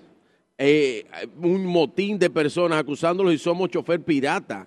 Me acaba de pasar llevando a mi hermano al aeropuerto de, eh, eh, de la capital al aeropuerto, dice él. eso sigue pasando, que le acusan de de choferes piratas aquí, la situación que pasaba? Aquí, aquí yo no creo, aquí yo no creo, eh, aquí yo no lo he visto. Eso pues tú lo estás, no, lo estás anotando y nosotros tomamos nota y, lo llevamos inmediatamente al gabinete de, turismo para, para, llevarlo, pero aquí en el este no, porque nosotros eh, logramos unos acuerdos muy específicos que no, en la salida del aeropuerto no, no se presentan ese tipo de cosas. Andrés, hay un, yo te quería preguntar, siempre he querido saber, todos los hoteles que están en República Dominicana de alguna forma tienen alguna obligación de hacerse miembros a Sonadores o ellos entran eh, directamente a Sonadores eh, eh, voluntariamente? Es voluntario y tiene un costo. Importante. Ah, ok. hay un costo importante para pertenecer. hay un fin. Sí, y nosotros obviamente lo que nosotros proveemos es este tipo de plataforma. sí, claro. Este tipo de interacción y, obviamente la vocería, la vocería de gente como nosotros representarlo en los diferentes escenarios que tiene. Me, llamó, tiene requisitos, ¿verdad? O sea, no, sí, claro, es que, claro. No, es que, por ejemplo, eh, eh, Virgilio mañana instala un chinchorrito por ahí. Ay, no, pongo ese ejemplo. no, tengo, no tengo poder para eso. Hay una debida diligencia asociada a ser miembro de la zona ORE que incluye eh, validación e investigación desde el punto de vista financiero también. ¿Cómo estamos ah, a nivel de...? Una pregunta de ahí mismo para, que no se me vaya el hilo, que tú sabes que ya la edad no me lo permite. monopolizando, ¿te parece a un compañero? no, no, pero por favor, no, no. Tú sabes que contigo menos, imposible. Okay, eh, hay ese desarrollo turístico que está en la parte, aunque estamos en Punta Cana, está en la parte de Río San Juan. Principalmente una cadena de hoteles eh, que son de Arabia Saudita o Emiratos Árabes, no recuerdo. Que la manera? Eh, sí, los Amman Suites, que, son la cadena. está inscrita en, en, en porque yo lo veo a ellos un poquito como independiente a través de su turismo de alta calidad, su turismo premium. Son miembros de Azonahore eh, y de hecho su principal ejecutiva legal es miembro de nuestro comité legal, ah. que son, Azonahore opera eh, a través de su membresía en diferentes comités temáticos. Hay un comité de sostenibilidad, volviendo al tema, hay un comité de calidad, hay un comité legal hay un comité fiscal eh, y, esa es la manera en que, en que las asociaciones normalmente desarrollan la investigación. es, el campo, es el campo de gol donde, no pueden jugar los mortales ahí. Okay. A a nivel de contratación a nivel de contratación de personal en la industria turística, ¿qué porcentaje corresponde a extranjeros y específicamente a, empleados de nacionalidad haitiana? Eh, en el caso de, de, los, de la hotelería como tal, nosotros cumplimos con el 80-20, sin ningún tipo de duda. Ya puede ser que alguien que le preste servicio al hotel tenga otro tipo de dinámica, pero yo te puedo hablar por la planilla de seguridad social de los hoteles miembros de la zona y nosotros cumplimos holgadamente con el 80-20. ¿Y ese 20% de, diferentes nacionalidades? Diferentes nacionalidades. Venezolanos, tengo entendido. Mexicano, depende, normalmente depende mucho de dónde origina la, la, cadena, la cadena, aunque desde hace ya un bastante tiempo nosotros ya tenemos directores y gerentes de los hoteles que son de nacionalidad dominicana formados en Universidad Dominicana. Bueno, Andrés, nosotros hemos promocionado el destino turístico dominicano siempre como un destino completo, tratando de dirigirnos a todos los públicos. Eh, ¿Crees que ha llegado el momento de un turismo eh, más especializado, que la República Dominicana pueda eh, aprovechar ventajas en, en algunos aspectos? Mira, Julio, tú eh, y ustedes son expertos políticos eh, en diferentes temas y acoplándome a una a una estrategia para lo que son comunicadores y mercadólogos en términos políticos, uno apuesta donde está ganando. Eh, uno no necesariamente pone esfuerzo. Yo creo que nosotros tenemos que seguir consolidando y evolucionando donde nos está yendo bien. Nosotros tenemos un, un todo incluido que ha evolucionado, un todo incluido que ha subido de nivel. Nosotros tenemos habitaciones hoy día en República Dominicana que una habitación cuesta más de 300 mil dólares hacerla. Eh, y por eso los hoteles, cuando una gente dice van a hacer un hotel, son eh, piezas que cuestan sobre los 200 millones de dólares eh, cada hotel. O, sea, ¿cuánto cuesta una habitación, Andrés? Construirla. Eh, construirla. habitación promedio de los nuevos hoteles de, República El promedio. De cero, el promedio debe ser por encima de los 250 mil, 300 mil dólares. Wow, una habitación. O sea, esa habitación que nosotros estamos cuesta 250 mil dólares. Métele 40 años de explotación. No, no, 40, ya no te, tú, un hotel, y bueno, lo decía Andrés los otros días, que, no resiste cinco años. Lo que pasa es que ya por un tema de competencia nosotros estamos obligados a, refrescar claro, eh, las habitaciones un pero la infraestructura está ahí. Pero, pero debo decir que el perfil del turista post pandemia ha evolucionado y no todo el mundo quiere A, puede querer B, C. Te sorprendería que nosotros tenemos tour que la gente viene a hacer acción social en República Dominicana. Que la gente quiere o sea, sembrar, no a disfrutar, no a disfrutar. O sea, quiere venir aquí a sembrar cultivo y a cosechar, a vivir eso, oh. y se quedan en su hotel normal, pero quieren esa experiencia. Oh. Quieren la experiencia de, hacer labor social, eh, quieren dar clases en la escuela pública, quieren hacer artesanía con los artesanos locales. O sea, hay de todo, hay un mundo eh, que se va especializando. De hecho, la promoción de República Dominicana, si ustedes toman nota, nosotros empezamos con República Dominicana lo tiene todo. Sí. Y luego fuimos a los destinos de manera particular. Punta Cana lo tiene todo, Cabrera lo tiene todo, Puerto Plata lo tiene todo. Nosotros hemos evolucionado hacia las actividades. Vamos, el golf, República Dominicana tiene golf, tiene deporte extremo, tiene diferentes... Y entonces se va evolucionando ya el tema gastronómico y todo eso. O sea que la promoción va cada vez más y nos ayuda a que sea prácticamente digital nuestra promoción República Dominicana. No, y la, música, la música urbana está haciendo viral a República Dominicana en el mundo entero. Ya, que, y eso hace que la gente se pregunte, ¿qué tiene ese país? Yo quiero ir para allá. y la bachata también. La música urbana, ¿qué merengue y bachata? la, música urbana es que está haciendo viral a República Dominicana. ¿Dónde está la, ya que, viralidad? Ya que, viene por música urbana. Bueno, ya que... Mezquino que son. Ya que mencionaste, mencionaste el eh, hablemos de República Dominicana como destino de, golf y, particularmente de la región este, ¿no? Donde mm. están concentrados, deben ser el 80% de los campos de golf. Sí, nosotros en, Nacional estamos cerca de los 26 campos de golf y de esos el, probablemente el, el 70% están en el este. Eso es así. Todos, nosotros tenemos por lo menos cuatro o cinco diseñadores de renombre mundial que tienen campo de gol en República Dominicana. Bueno, está Pete Nosotros tenemos Pete Dye, Robert Trent Jones, eh, eh, tenemos Tom Facio, Greg Norman, eh, Gary Player. ¿Cuántos campos de Greg Norman hay? Solamente creo, que, dos. Tres, creo que tres. Creo que tres. Que son Signature, ¿verdad? Bueno, uno solo es Signature de Greg Norman. Sí, bueno, hay un poco el tecnicismo de lo que es el diseño, plasmar la huella o poner el nombre Jack Nicholas, por supuesto. Que Jack Nicholas ha hecho.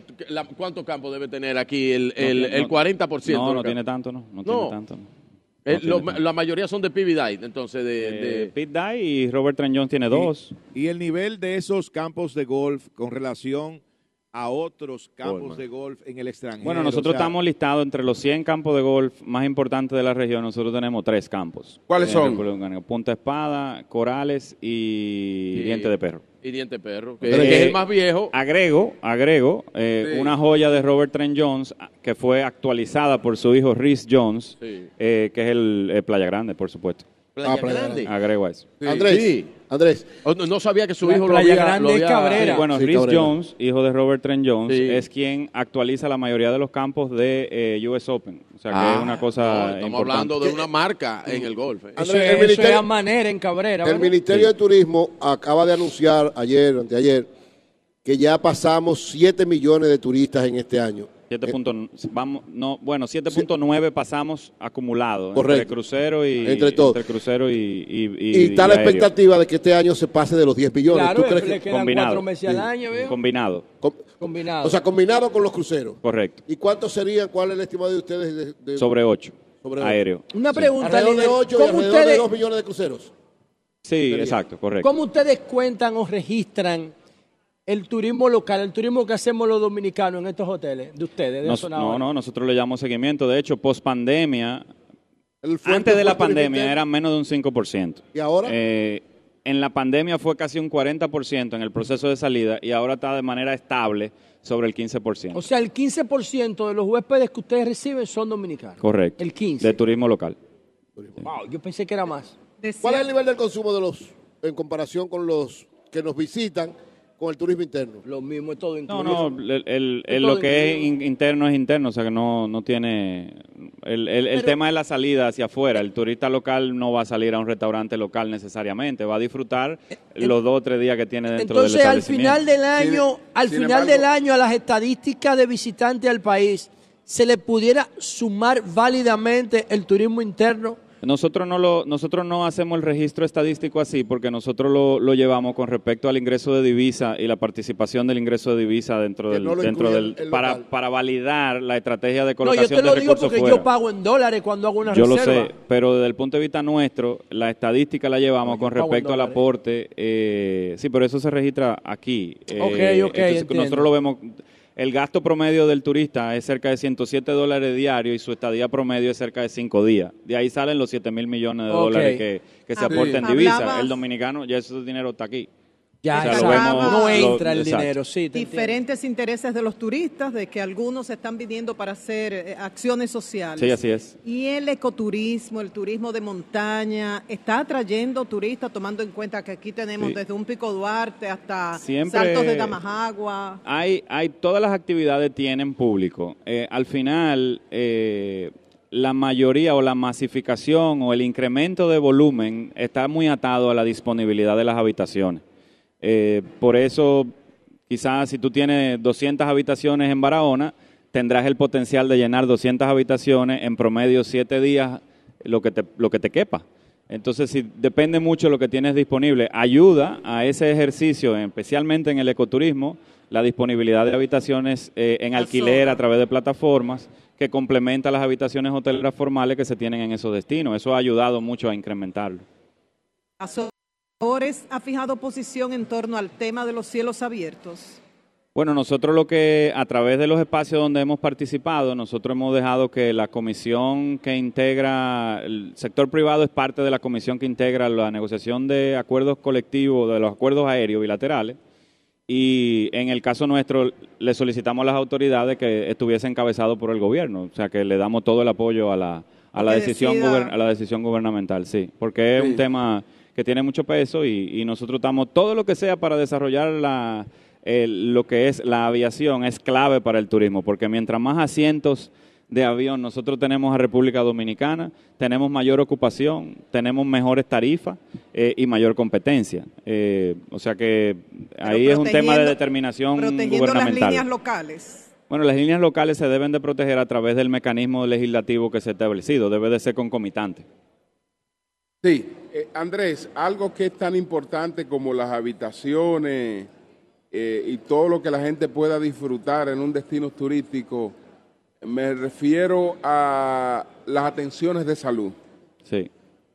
Eh, ¿cómo, ¿Cómo estamos nosotros, no solo en Punta Cana, sino en el país, con relación a los servicios de salud que son parte, tienen que ser parte ya de la oferta turística porque el público que a nivel mundial está haciendo turismo eh, eh, debe ser un público que esté promediando los 60 años de edad. Eh, aunque venga acompañado o poquito menos, o ligeramente, pero, pero es sobre los 50 años, ¿no? Sí, sí. Entonces, ¿cómo estamos en ese aspecto? Bueno, en, los polos turísticos principales nosotros estamos muy bien. Nosotros tenemos centros médicos que están acreditados en el Joint Commission, que es lo más que se puede conseguir. De hecho, por eso es que nosotros estamos vendiendo turismo de salud en República Dominicana. Nosotros tenemos centros, a diferencia de cualquier otro destino del Caribe, tenemos más centros que todos nuestros competidores del Caribe eh, acreditados en Joint Commission o en la Comisión de Canadá. Eh, en el este nosotros tenemos eh, hospitales de primera eh, que están integrados al ecosistema turístico, porque casi todos los hoteles tienen dispensarios dentro de, la, dentro de las propiedades. Eh, y opera toda la dinámica de los seguros de, viajeros y, y, todas esas cosas. O sea, nosotros tenemos la capacidad de atender cualquier tipo de emergencia que se presente en los polos turísticos principales. Hay polos que tienen retos de tener servicios hospitalarios, pero hay la preocupación de las autoridades. Por ejemplo, recientemente vieron que inauguraron el hospital aquí en Verón. Eh, era un, reclamo que nosotros teníamos, porque tenemos buenos hospitales. Aquí están socios y aliados de Azonadores y que también tienen exhibición aquí. Eh, está el Centro Médico Punta Cana, está Hospiten, está IMG eh, y otros tantos más que se, van, que se van integrando. Todos son certificados y reciben turismo de salud. En Santiago el OMS se ha certificado como, como turismo de salud. Eh, presta servicio y concomitantemente en Puerto Plata también el, Centro Médico Burnigal, que son los mismos propietarios del Centro Médico Punta Cana. En República Dominicana, yo quiero que ustedes sepan que las tripulaciones de los, de los cruceros prefieren hacer sus procedimientos médicos en República Dominicana. Y se quedan y hacen la rotación durante la ruta, cuando tienen atención médica, se operan y se hacen todas sus atenciones en el Centro Médico Burnigal en Puerto Plata. es más barato? Yo creo que es un tema de calidad con respecto a las islas, a los toques que tiene el barco. O sea, cuando comparan dónde toca, el barco que origina o que pasa por República Dominicana tiene, tiene mejores servicios, se siente más cómodo, tiene habitaciones hoteleras concomitantes al, al servicio médico. O sea, si yo diría un reflejo desde el punto de vista de competir con destino, a mí esa, a mí esa estadística, cuando el propietario de, ese centro médico, que es el doctor eh, José Natalio Redondo, nos hizo el comentario, nosotros nos pareció un indicador interesante para con respecto a nuestro competidor. Siempre hay espacio de mejoría. Eh, nosotros tenemos una asociación de turismo de salud, que es una asociación sectorial, miembro de Azonaore, donde la agenda del turismo de salud es parte de lo que nosotros desarrollamos en Azonaore.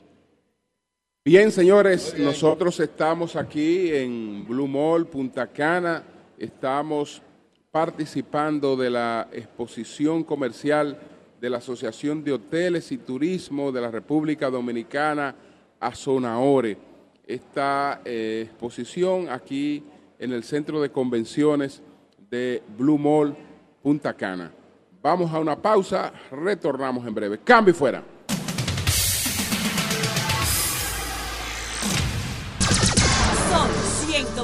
106.5. Señores, continuamos con el sol de la mañana desde Blue Mall en Punta Cana. Estamos en la exposición comercial de la Asociación de Hoteles y Turismo de la República Dominicana. Janet Camilo estuvo en la reunión de ayer en la cumbre que la Junta Central Electoral convocó con los partidos políticos que tienen eh, candidaturas eh, nacionales. Entonces, vamos a escuchar a Janet Camilo para que nos haga un resumen de la reunión de ayer y de la decisión entonces que entiende que adoptará la Junta. Buenos días, Janet, adelante.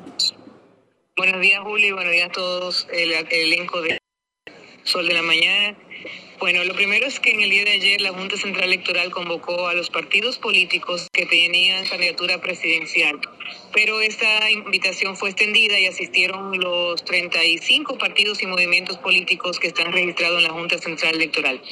Eh, esta convocatoria, esta cumbre fue producto de una instancia que el Partido de la Liberación Dominicana, el Partido de la Fuerza del Pueblo y el PRD depositamos ante la Junta, ante el comunicado de admonición que habían presentado la Junta y luego resolución, donde expresa esa, ese comunicado y luego la resolución de que se castigaría, eh, sancionarían pues eh, la, los partidos que estuviesen haciendo movilizaciones en las calles o colocando eh, publicidad, propaganda eh, en espacios públicos, de acuerdo, según esa resolución, a la ley. Pero ¿qué sucede?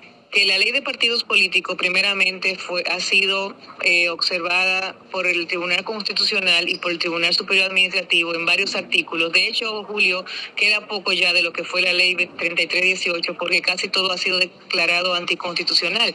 El último artículo lo acaba de declarar hace tres días el Tribunal Superior Electoral, eh, perdón, el Tribunal ah, Superior Administrativo con el caso del financiamiento donde le da, ganancia de causa al Partido de Opción Democrática integrándolo al 8% del financiamiento público.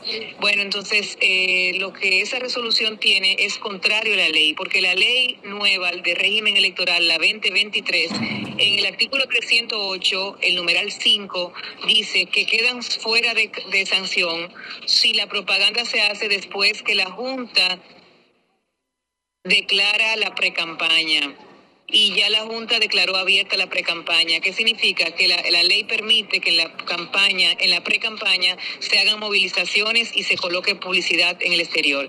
Y nosotros, los partidos que firmamos la comunicación, lo que estamos pidiendo a la Junta era que revisara primero la publicación de admonición y luego que revisara la, resolución. En el día de ayer, en conclusión, todos los partidos hablaron, se le demostró a los partidos que no tenían el conocimiento porque quizás no habían leído bien la resolución y la ley y las sentencias diversas que tiene el Tribunal Constitucional sobre el tema mm, en cuestión, de que la reglamentación debería ser de acuerdo a lo que dice la ley. Tanto el PLD, la Fuerza del Pueblo, como el PRD, estamos solicitando a la Junta que se adhieran a la ley existente, vigente y, por supuesto, a la jurisprudencia constitucional. La Junta asumió primero otorgó de que nos vamos a reunir cada 15 días con los equipos técnicos de la Junta para ver cómo va la hoja de ruta del montaje de la campaña de las elecciones del 24, tanto congresual como municipal, que las municipales están ahí, y presidencial.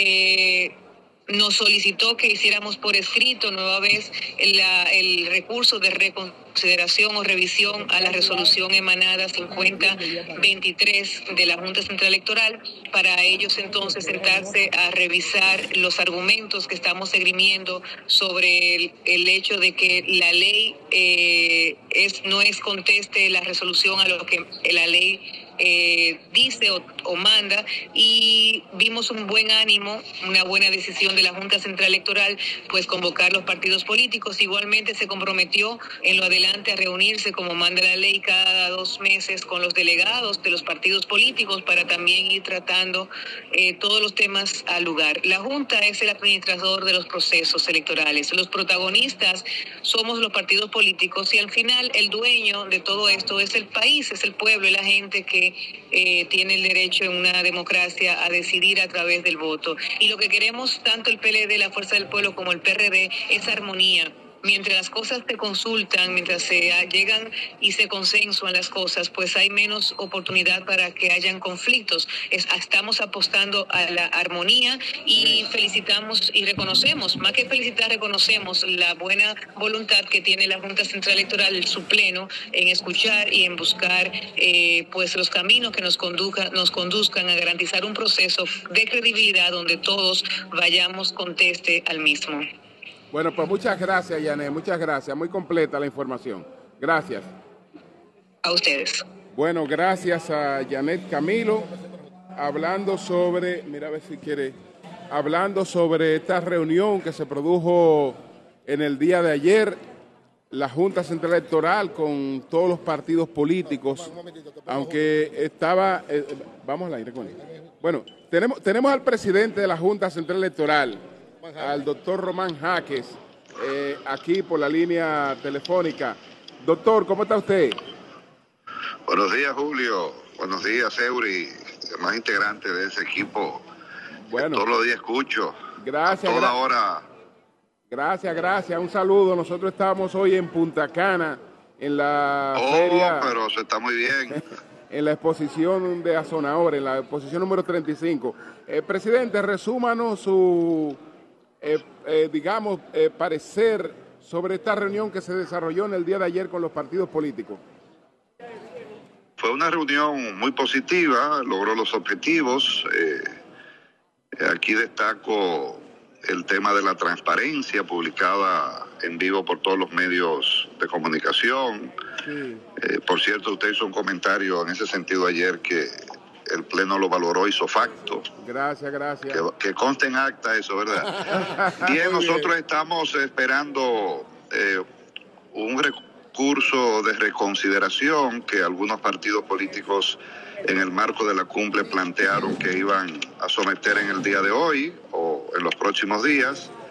Eh, eh, para conocer el tema de la resolución 5323 lo que hace que la Junta Central Electoral, bueno, pues tenga este compás de espera para conocer esta reconsideración, lo propio, un recurso de reconsideración pendiente de fallo de empresas publicitarias eh, que eh, con relación al comunicado de admonición y el tema de las vallas, así como otros temas vinculados a, a la ley de partidos, agrupaciones y movimientos políticos, sus deficiencias, sus vacíos, y un compromiso prácticamente unánime de que para una próxima reforma electoral después de las elecciones del 24, el poder político y el Congreso se aboque a, una reforma integral de esta ley que tiene muchos baches de inconstitucionalidad que impiden a la propia Junta Central Electoral eh, tener una norma clara que es fundamental para el Estado democrático y de derecho y el ejercicio de la democracia. Pero eh, en sentido general positivo,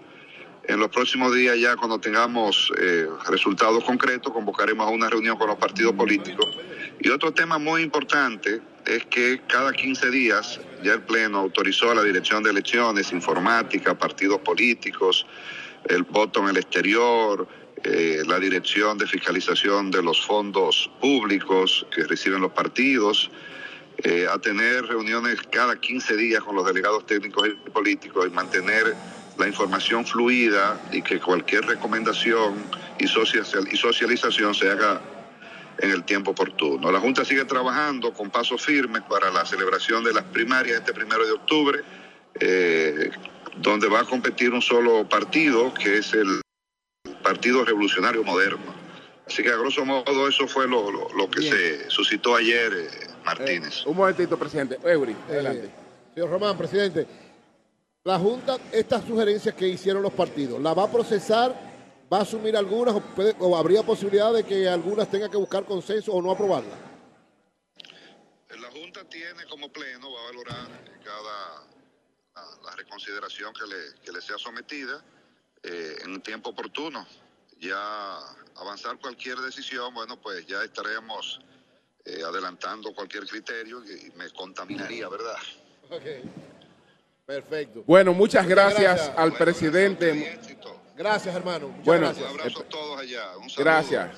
Román Jaques, el presidente de la Junta Central Electoral, sobre la reunión que se celebró en el día de ayer con los partidos políticos, que en principio eran los partidos con candidaturas nacionales, pero después la Junta también flexibilizó e invitó a todos los partidos políticos. Qué bueno, qué bueno.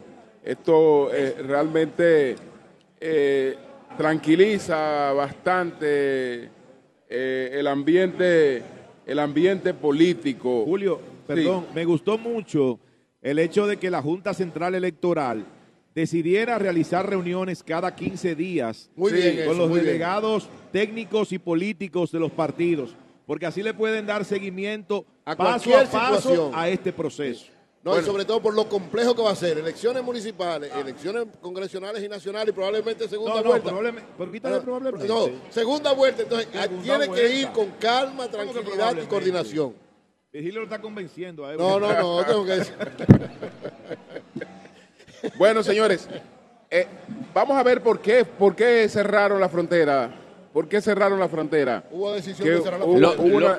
eh, eh, yo, una de las preguntas. Llamen a Wilson, Wilson, Pérez. Eh, Wilson Pérez. Sí, Wilson. Una de las preguntas que yo iba a hacer en la semanal, que de este equipo estábamos el maestro Julio Martínez Pozo y un servidor, le iba a preguntar al presidente si se contemplaba, porque ya teníamos la información, el cierre de la frontera, ampliar el cierre de la frontera por según el dominio que está teniendo las bandas en Haití, porque se veía en, ya informaciones internacionales que teníamos el avance de las bandas y cómo la gente que le anda huyendo a las bandas en Haití ha ido dejando eh, ciudades tan importantes como eh, Puerto Príncipe, donde la gente se ha ido moviendo de Puerto Príncipe porque hay zonas ya controladas por las bandas en Haití. Y yo creo que es importante eh, y ojalá el gobierno central, el presidente Luis Abinader como jefe de las relaciones exteriores y presidente de la República pueda contemplar el cierre de la frontera según el avance de las bandas armadas en Haití. Ojalá el presidente pueda contemplar. A propósito de esta información, Wilson Pérez, ¿qué sabe del cierre de la frontera? Adelante.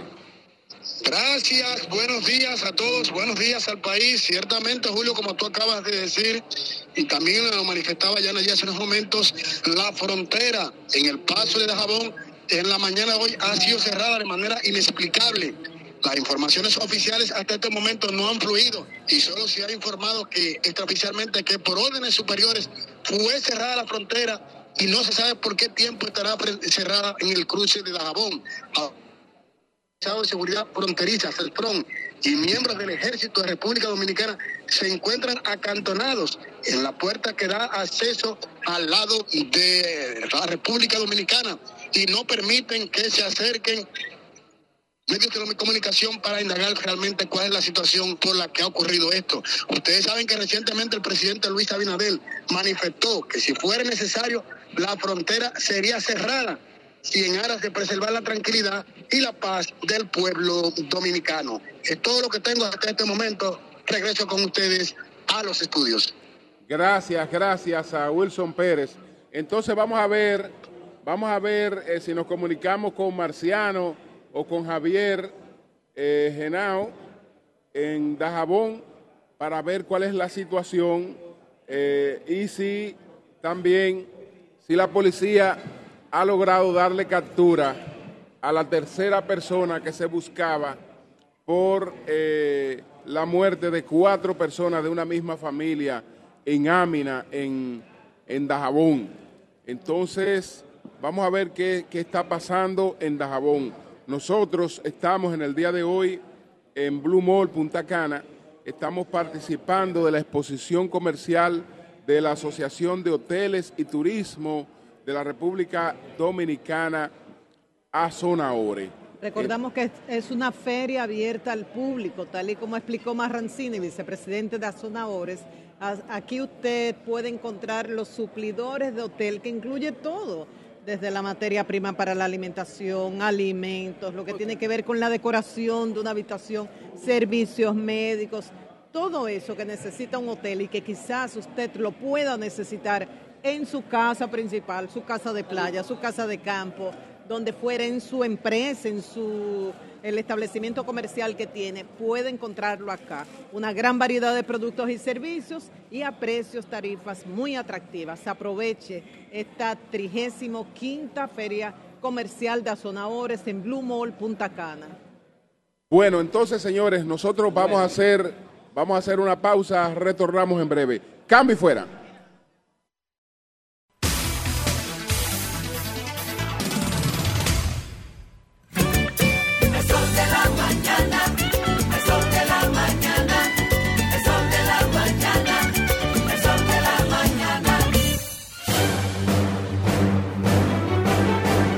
Ahora, un boletín de la gran cadena RCC Media. El Ministerio de Salud Pública indicó que el municipio Santo Domingo Norte y la provincia Santo Domingo son zonas de mayor incidencia del dengue en el país. Por otra parte, abogados del ex ministro administrativo José Ramón Peralta acusan a la jueza Patricia Padilla por la supuesta comisión de alegadas faltas graves contra el acusado en el expediente de la Operación Calamar. Finalmente, en Brasil se elevan a 28 las víctimas del ciclón extratropical que azotó al país recientemente. Las autoridades aún siguen buscando posibles víctimas. Para más noticias, visite rccmedia.com.do. Escucharon un boletín de la gran cadena RCC Media. Ya está disponible la nueva DGII móvil.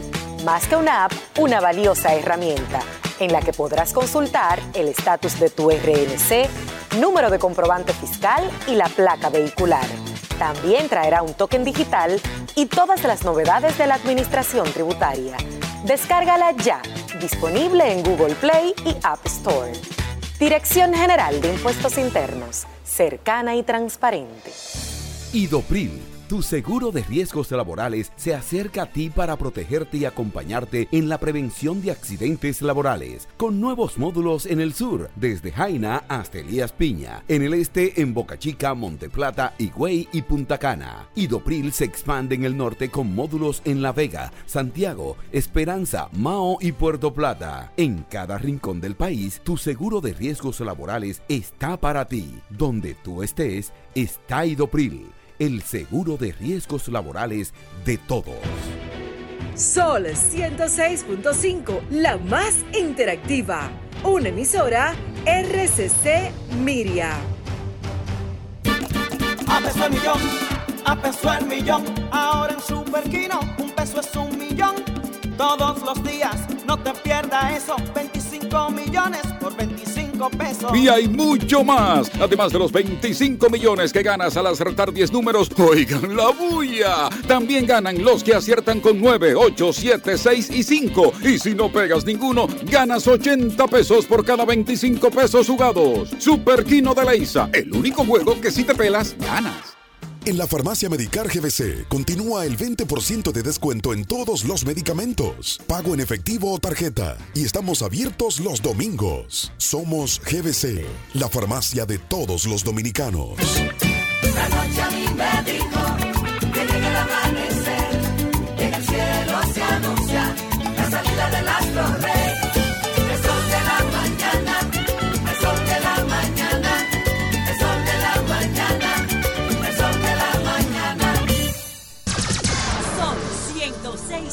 106.5. Con nosotros David Gibre. David Gibre es el presidente de Azona Ores, que es la asociación de hoteles y turismo de la República Dominicana. está por encima de Andrés Marazzini. Andrés, Andrés Marazzini, el, el director ejecutivo. Andrés es el director ejecutivo, él es, él es el presidente. Como el, orden, la jerarquía. Quiero hacer una pregunta. adelante, Marilena. Gibre, ¿cómo estás? participar de esta feria tan importante para nosotros como sector. Okay. ¿Qué hacer con el Airbnb?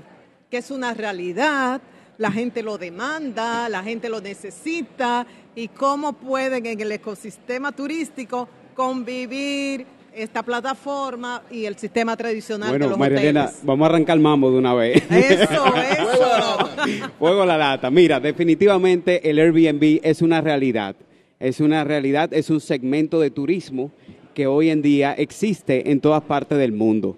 Ahora bien, en muchas partes del mundo hoy en día se está regulando, se está trabajando en un formato en donde pueda convivir con la hotelería convencional. Y República Dominicana no debería ser una excepción. O sea, estamos hoy en día nos encontramos con que ya hay más cantidad de habitaciones a través de plataformas digitales turísticas, dígase Airbnb, que habitaciones hoteleras convencionales. Así es, superan las 90 mil habitaciones a través de plataformas de Airbnb. Y hablamos de eso, a veces dice, pero no puede ser. Bueno, sí, porque un apartamento puede tener dos, tres habitaciones. Y tenemos que comparar esas tres habitaciones contra ah, tres habitaciones hoteleras. Entonces, hoy en día contamos con 85 mil habitaciones hoteleras y más de 90 mil a través de plataformas digitales. Y definitivamente lo que entendemos es, es un tema de seguridad. Primeramente debemos arrancar con un registro debe haber un registro de las propiedades que están inscritas en este tipo de plataforma. ¿Para qué? Para que de alguna manera cuando un turista ingrese a la República Dominicana y elige esa opción, pues sepamos que tiene todas las condiciones de seguridad necesarias como hoy en día tienen que cumplir los hoteles que van desde cámara de seguridad, desde seguros, desde un dispensario médico que hablábamos. ¿Perdón? Todo eso se regula, o sea, alguien lo Todo eso se regula dentro de la licencia que emite el Ministerio de Turismo para los establecimientos hoteleros. Libre, hasta ahora, eh, lo que ha ocurrido en otros países, eh, ¿cómo se ha ido regulando esto? como comento, lo que han, hay países que han, que han trabajado en un formato de regulación de registro, en donde de alguna manera exigen y, y, también hay una estadística de quién se hospeda, porque cuando uno entra a un hotel tiene que mostrar una identificación para hospedarte. Pues de esta misma manera tiene que haber un registro de quién estuvo en esa, en esa unidad vacacional para tener eso. O sea, ha habido la regulación a ese formato operacional y también está la parte fiscal, que también ha habido una regulación en diferentes países. Otros países se han ido más allá de una prohibición total o otros países de un tema de cantidad de noches permitido. Nosotros no creemos eh, de que debe haber un tema de, un en contra de, este, porque cada día más el turista tiene la opción, así como quiere ir a un hotel, puede ir a un apartamento de estos. David, pudiéramos decir que el fenómeno, que lo que está pasando con Airbnb ahora relacionado al turismo que, que existía antes que ellos, es lo mismo que pasa con Uber y el servicio de taxi, porque intelectualmente es la, es la misma filosofía de economía colaborativa. Yo creo que es parte, es parte del formato de, economía colectiva que está pasando hoy en día, no solamente en la industria turística, sino en transporte y en diferentes tipos de industrias que hoy en día existen. En Inglaterra ya los parqueos son buscando esa regulación que dice, no es cuestión de prohibir, es regular. Correcto. ¿Qué gestiones específicas ustedes han hecho y cuán receptivo ha sido, han sido las autoridades, entiéndase el ministerio para No solamente desde mi presidencia, sino desde la presidencia anterior que la llevaba el señor Rafael Blanco, se ha estado trabajando conjuntamente con las autoridades en nosotros fijar tanto una posición como emitir ciertas recomendaciones de cómo deben ser, eh, pueden ser regulados este tipo de plataformas. Hasta ahora las autoridades han recibido ese tema, se están buscando las mejores opciones de cómo trabajarla. Sé que, que creen fielmente de la necesidad de que haya un tipo de regulación, porque lo hemos conversado, y sé que estamos en ese proceso porque lo hemos trabajado juntos en diferentes mesas de trabajo. David ah. Libre, presidente de Azonaores. Sí. Nos gustaría saber si en esta exposición comercial de la Asociación de Hoteles y Turismo de la República Dominicana, que ya van 35 años eh, eh, celebrándose, si ustedes miden al final de esta exposición eh, la cantidad de negocios que se lograron cerrar, las ventas eh, que se produjeron durante estos tres días, si eso de alguna manera se cuantifica y si esto ha ido aumentando en los últimos años. Mira, lo que podemos medir la realidad es la cantidad de stand y empresas que exhiben en, en esta feria. Y durante sus 35 ediciones que ha tenido la feria, ha habido una evolución de crecimiento sostenido. La cantidad de negocios es complejo porque necesariamente las negociaciones se cierran durante el marco de la feria. Por lo regular, las empresas hoteleras vienen aquí, conocen los productos, conocen las nuevas, las nuevas cosas y se lo llevan porque no hay toma de decisión en estos momentos durante estos tres días. A diferencia de la feria Date, que es la feria que sí hay negociaciones de tarifas y acuerdos con la agencia de viajes y tour operadores, que es un formato mucho más dinámico. Esta es una feria de exhibición de productos para que la industria conozca y ya luego dentro de su departamento corporativo pues toman decisiones. No quita que hay ventas, no quita que hay ventas puntuales, alguien que tenga una emergencia y quiera comprar, sí. Incluso creo que hay empresas que, se lo llevan de aquí mismo, dame eso.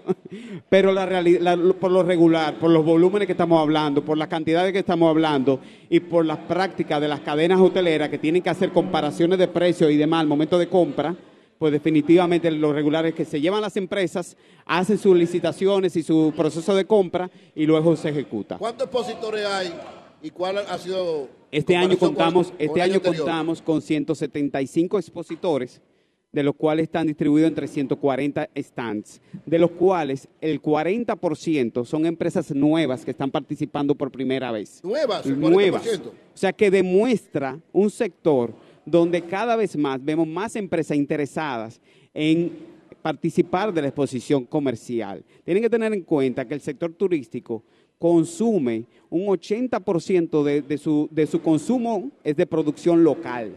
O sea que tiene un impacto importantísimo y lo están viendo aquí palpando con todo lo que podemos exhibir aquí en esta feria en este día.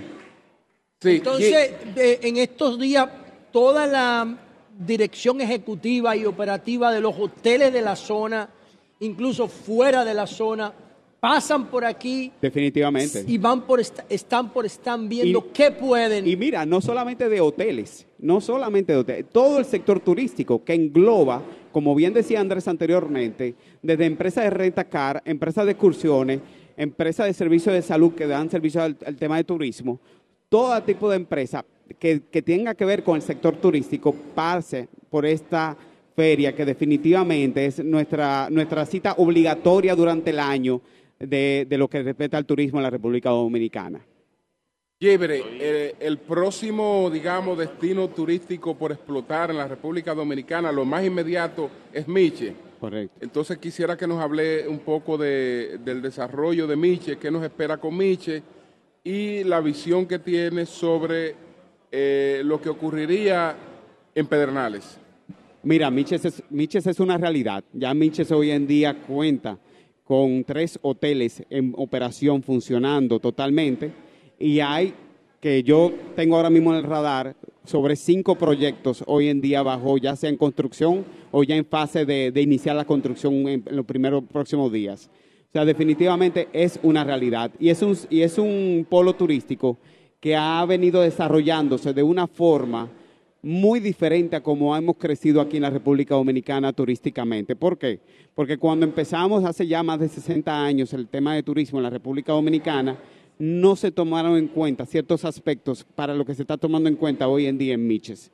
Todo lo que conlleva el desarrollo y el impacto que, tenga, que tiene que ver con toda la comunidad de Miches y el poder aprovecharlo de una manera que podamos bien hacer un turismo sostenible, que es parte de nuestro formato de trabajo en estos momentos. Bueno, pues muchas gracias, muchas gracias a David Gibre, el presidente de Azonaores. Señores, don Fran Rainieri. don Fran Rainieri. Presidente Advitan. Ahora, ahora Advitan. presidente, presidente Advitan del, del, grupo Punta Cana. Es un privilegio poder contar con Don Fran como pasado presidente con sus consejos. Wow.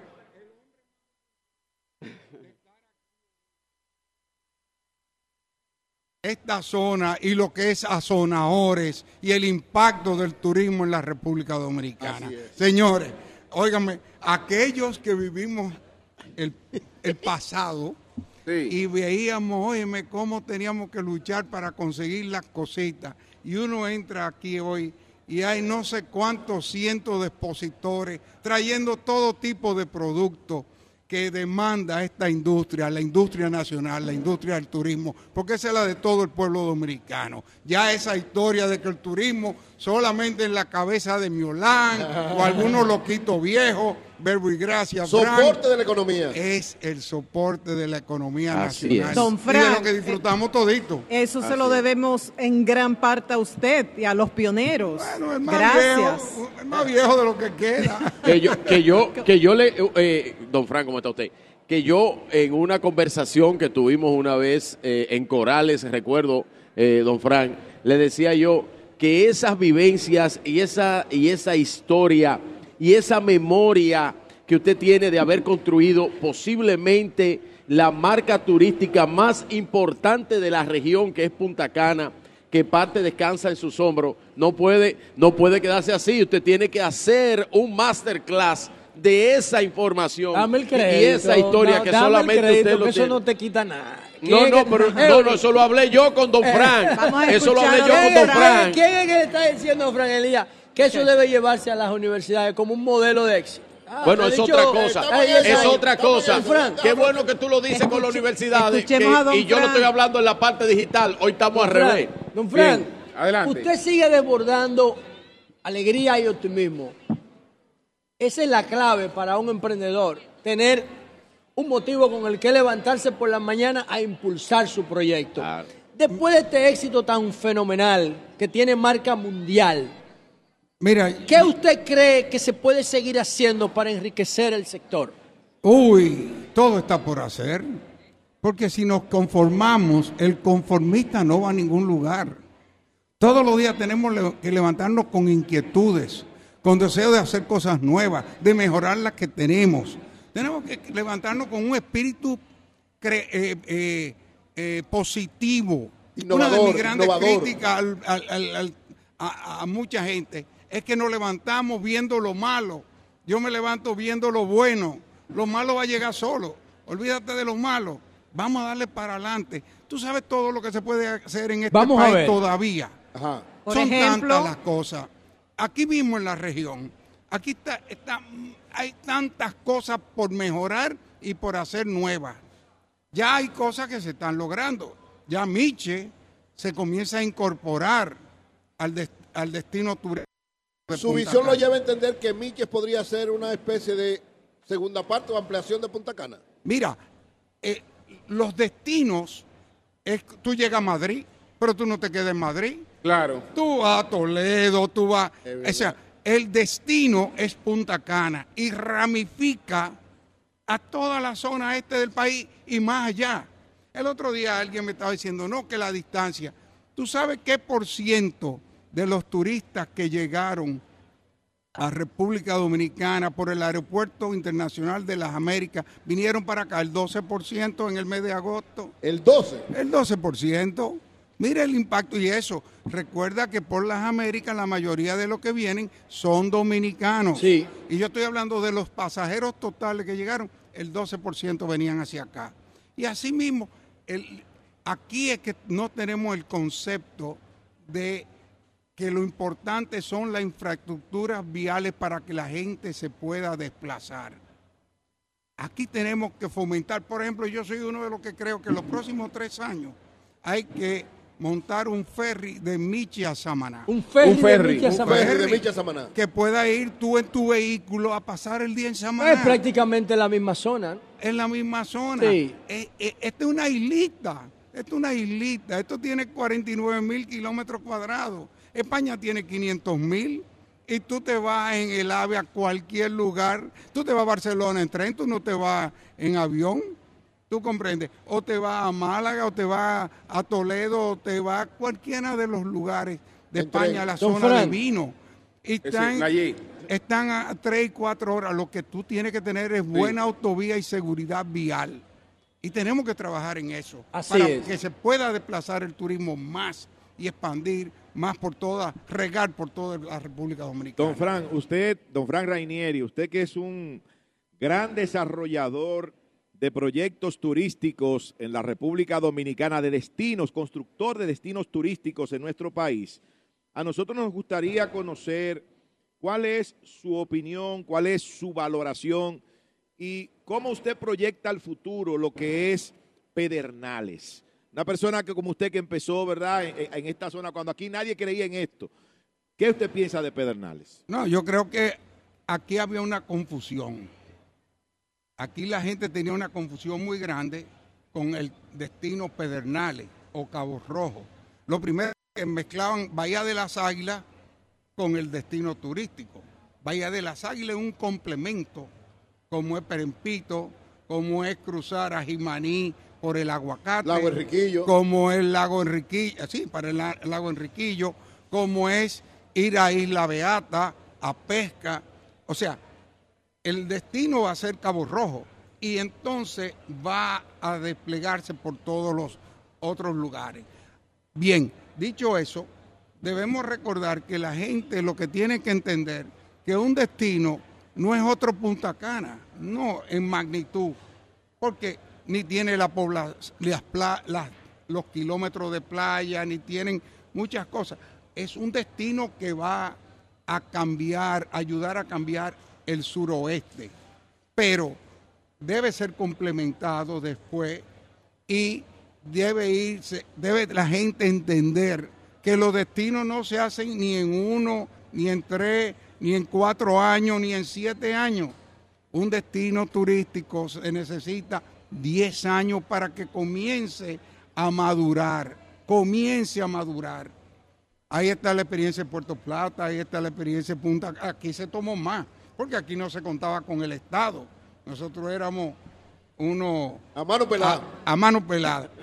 Eh, Samaná, etcétera. Se toman un tiempo de madurez.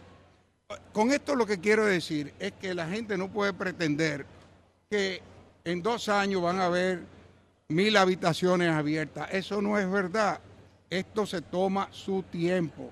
El gobierno está haciendo el mayor esfuerzo posible hay gente que critica que el gobierno esté tan involucrado. Bueno, eso pasó en Puerto Plata también antes. O sea, no está haciendo nada diferente a lo que se hacía antes. El involucramiento del Estado Julio. en empujar para el desarrollo de un destino. Ahora, repito, se van a comenzar a sentir los turistas. Sí, en diciembre llega el primer crucero. Eso ya de por sí, que a Pedernales, que tiene 18 mil habitantes, lleguen 1.500 turistas toda la semana, eso ya va a cambiar la perspectiva de la gente. transforma completamente. Entonces, yo creo que hay que entender que Pedernales es un proyecto, es un destino con futuro, pero que no es a cuatro años, como han querido interpretarlo alguna gente. Esa es mi percepción, esa es mi experiencia que hay gente que dice, no, no, lo vamos a hacer en cinco años, cuatro años. Bueno, está bien. Bueno, yo, yo tengo una experiencia diferente y esa es la que más, esa es la que eh, a este destino y a usted personalmente y a su proyecto se han vinculado grandes figuras internacionales como Oscar de la Renta, Bill Clinton, Julio Iglesias. ¿Qué tanto valor agregan esas figuras, con el caso de Julio que dice que tiene residencia aquí o que tenía. Dice no, tiene su casa, ahí está, y ahí está, él hoy está ahí. Oh, oye, él vive más aquí ¿qué tipo de valor agregan estas figuras a, a nuestro país. ¿Cuáles otras? Yo mencioné tres, pero supongo que son más. ¿Y cómo nosotros podemos seguir atrayendo? ¿Cuál es la química para que esas personas vengan? ¿Es por el destino? ¿Es por Frank Rainieri? ¿Por qué es? Mira, esas personas, lo primero que yo debo aclarar es que una cosa es unirlo a base de dinero y otra cosa es involucramiento personal. Nosotros tuvimos la dicha de que ellos vinieron, se enamoraron de Punta Cana, consideraron que de la forma que la familia Kill y la familia Rainieri manejaban esto era la correcta y entonces quisieron en adición a eso ser socios y compraron sus acciones, no se les regaló.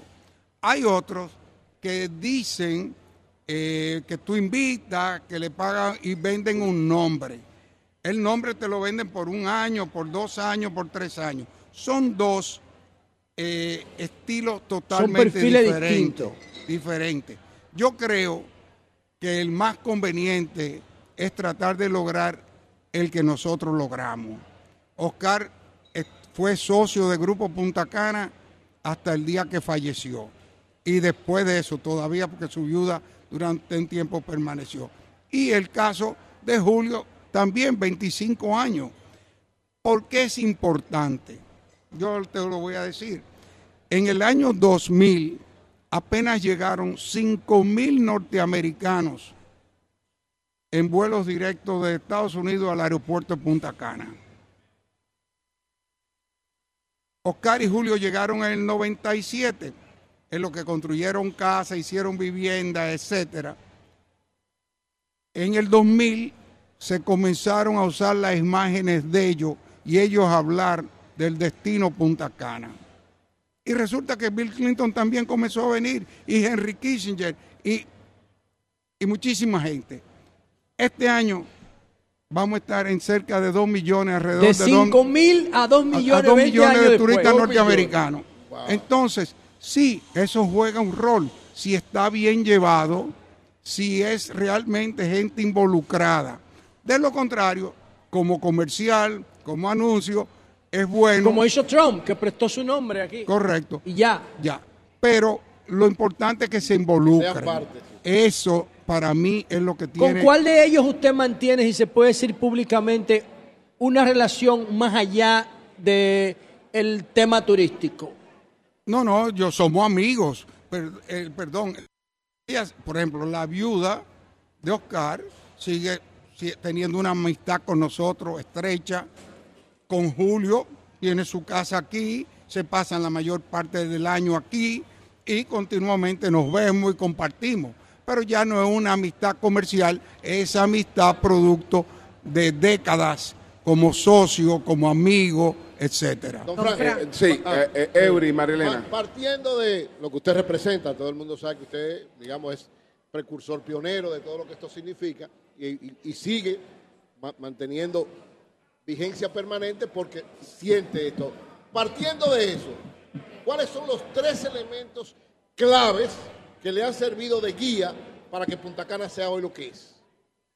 Mira, yo creo que primero que todo nadie podía negar, y menos yo que llegué a esta zona virgen y de Macao a Punta Cana me encontré con 36 kilómetros de playa de arena blanca de primera categoría y más de 250 mil palmeras de coco. Diablo, coño y los tres colores del agua, sin lugar a duda.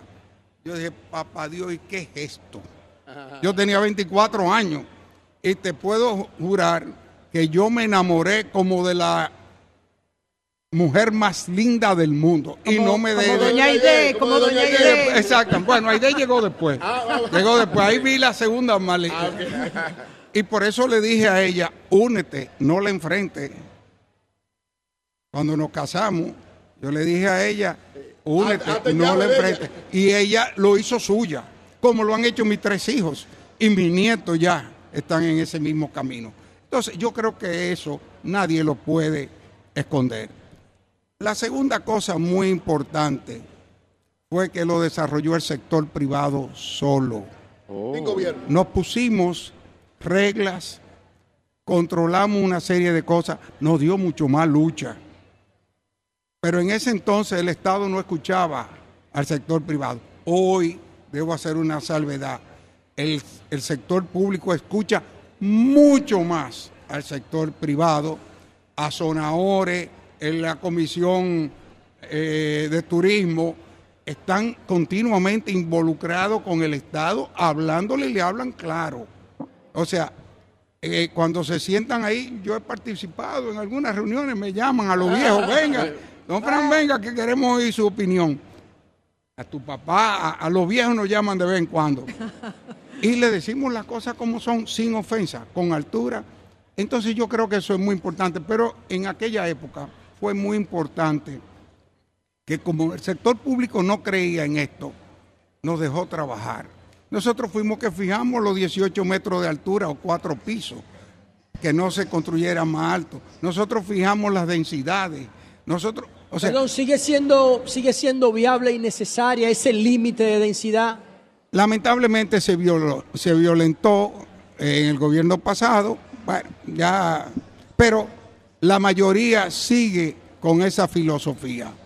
Eh, y la mayoría sigue construyendo, eh, con excepción de en dos puntos de toda esta región, se mantienen los 18 metros, que simplemente es para que se pierda la hotelería entre los palmares.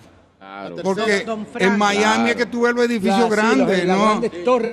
Convivencia, esa convivencia con el Esa convivencia con la naturaleza. Digo las dos primeras, falta la tercera. Y falta la tercera, el dominicano. El dominicano.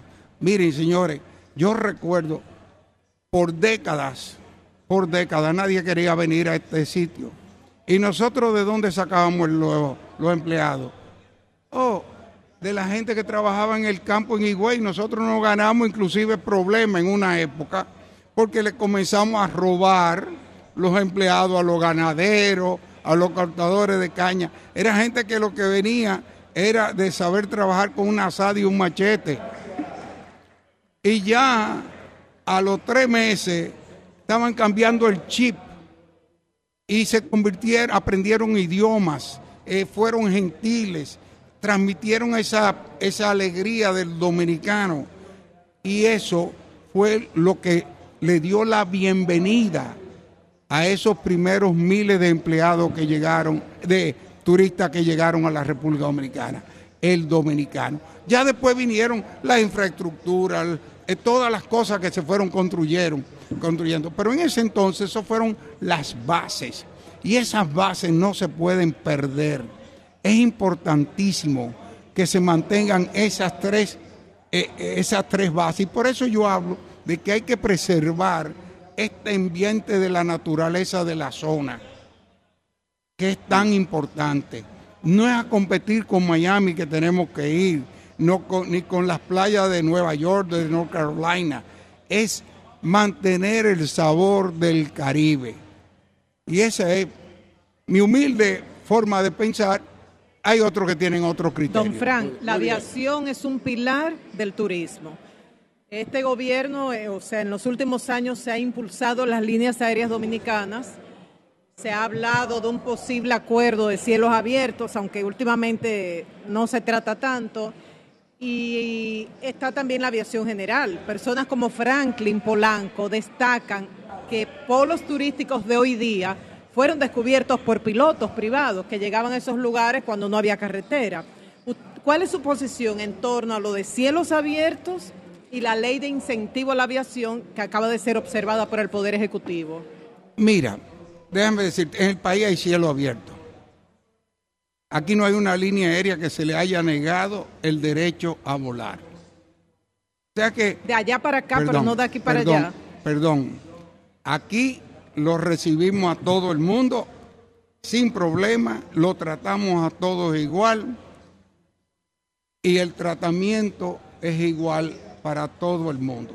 No hay una sola línea aérea de los Estados Unidos que pueda alegar que no ha sido recibida rápidamente.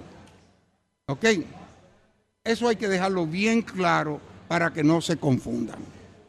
Ahora bien, cielo abierto, cielo abierto es un tema que hay que comprender en su contexto completo, porque aquí hay un error. Ahora las líneas aéreas dominicanas eh, se están dando cuenta, porque porque tengan cielo abierto no quiere decir que puede cualquiera volar a los Estados Unidos a la hora que él quiere, sino a la hora que haya disponibilidad.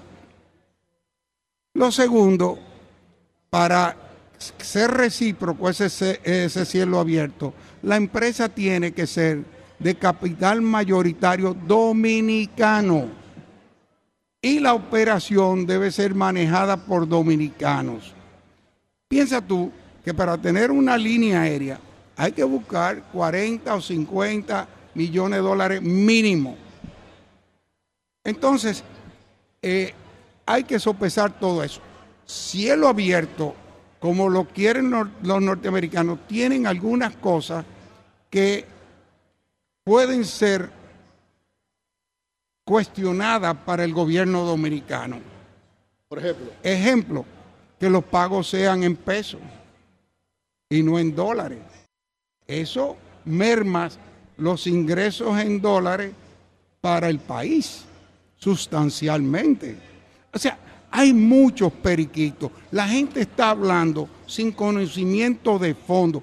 Este es un tema muy amplio. Tendríamos que pasar una mañana tratándolo. Pero no es tan sencillo como se ha querido poner. Ahora, yo sí parto de lo siguiente. En este país hay cielo abierto. Lo que no hay un acuerdo firmado bajo los términos que se han planteado. ¿Pero recomendaría que se dejara así o cuál sería su propuesta? Yo creo que de firmarse hay cambios que hacer. Hay cosas que para el país no son beneficiosas. Ese es mi punto de vista. Sí. Don Frank, usted no es usted no es el presidente ya del grupo Punta Cana. Yo no, yo soy un pensionado, pero yo soy un pensionado. Pero pero a usted le escuchan, eh, a usted lo escuchan. No, ahí no se hace nada. a, usted, lo escuchan. Entonces, Ahora, brillante, háblenos de la decisión, la decisión de, adquirir el diario libre. Eh, ¿De qué reflexión parte del grupo Punta Cana para incursionar eh, en un periódico. ¿Cómo no? Mira, esa no, esa ahí yo estuve. Eh, fue un viejo sueño mío. Ok. O sea, yo siempre he creído que en las instituciones en el país. Por eso he participado, fui presidente de Azonadores, fui presidente de la Cámara Americana de Comercio, estuve primer vicepresidente del CONEP, Aide fue presidente de Azonadores, Paola fue presidente de Azonadores, Fran Elías fue es presidenta de Ángel, Francesca es vicepresidenta de la Cámara Americana. Nosotros hemos estado siempre involucrados porque creemos que solo en base a instituciones fuertes podemos mantener la democracia en un país donde eh, la democracia comenzó hace tan poco tiempo.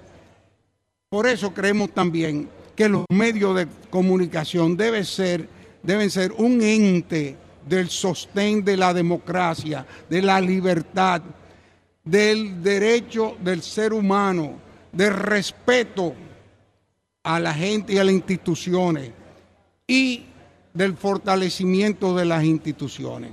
Eso ha sido siempre parte de la forma de pensar nuestra. Por eso estuvimos involucrados en Moderno, donde algunos de ustedes firmaron, y que me salí desde que decidieron convertirlo en partido político porque yo decía, necesitamos movimientos fuertes que fortalezcan la democracia dominicana. No es que yo quiera ser presidente, ni me quiera eh, aprovechar, ni nada de eso. No, no, no.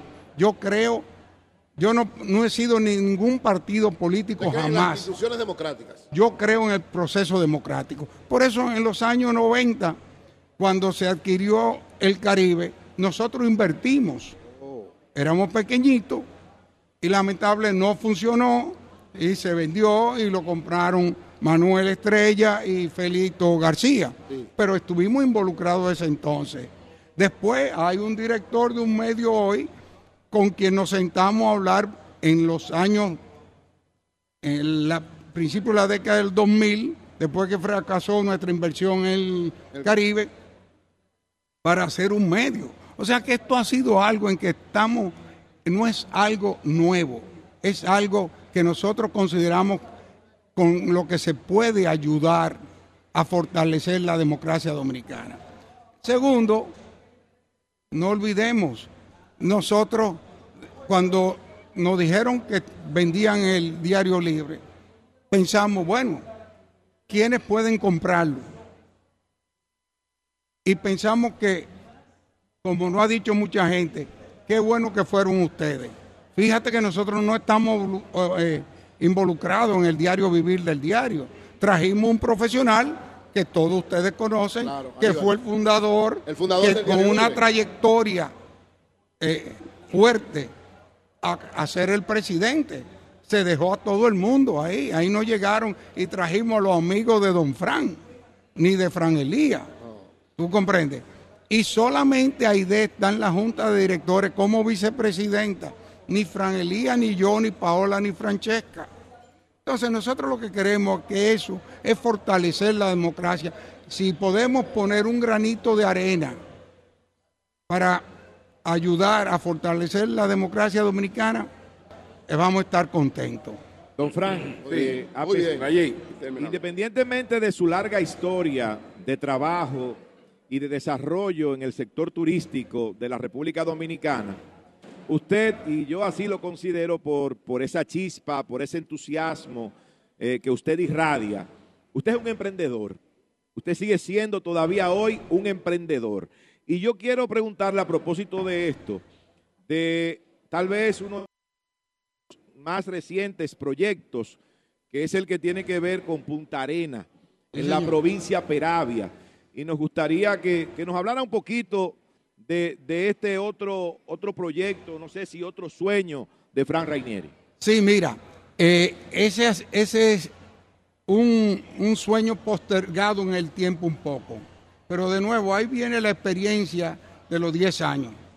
Y si tú quitas lo de la pandemia, estamos en el séptimo para el octavo año. Ahora es que se están terminando, ya tenemos toda la experiencia, ya hemos recopilado toda la información, ya sabemos por dónde debemos ir. Ahora se están diseñando el primer hotel. Ahora, o sea, hay un sinnúmero de pasos que se van a dar ahora. Pero como dije, por eso digo, son 10 años. No, no, no, no podemos pretender que la gallina va a poner el huevo y que antes de los siete días va a nacer el pollito. Eso no es verdad. Eso hay que esperar. Finalmente, Sí, don Frank.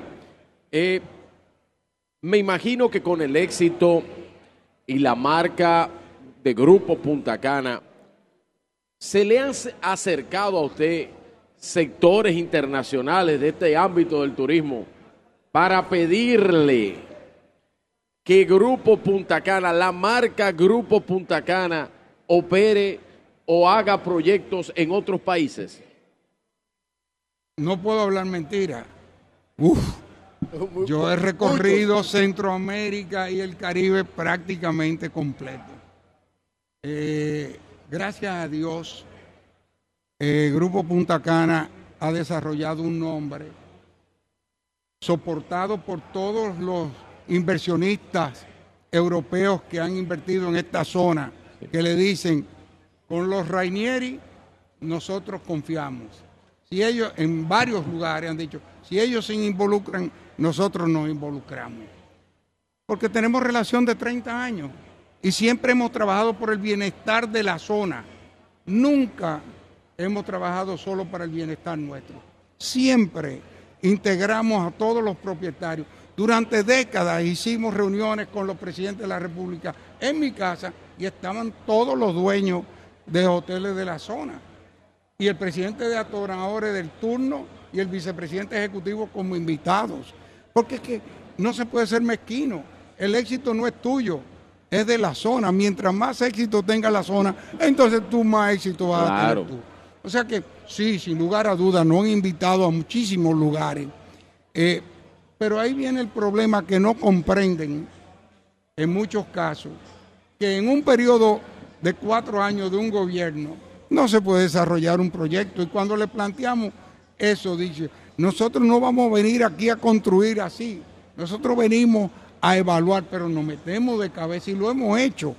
Y hay lugares como Haití, como Honduras, donde llegamos a hacer diseños profundos. Oh.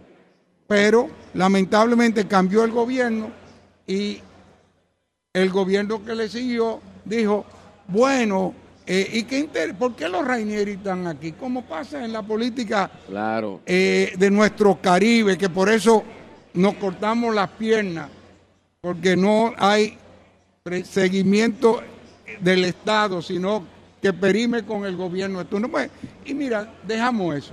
Entonces, ahora mismo estamos tan involucrados aquí. Fíjate, nosotros estamos en Baní, sin lugar a duda. Pero estamos en Miche. Claro. ¿Tú comprendes? Se está construyendo un hotel. El SEMI, es que se llama. El SEMI.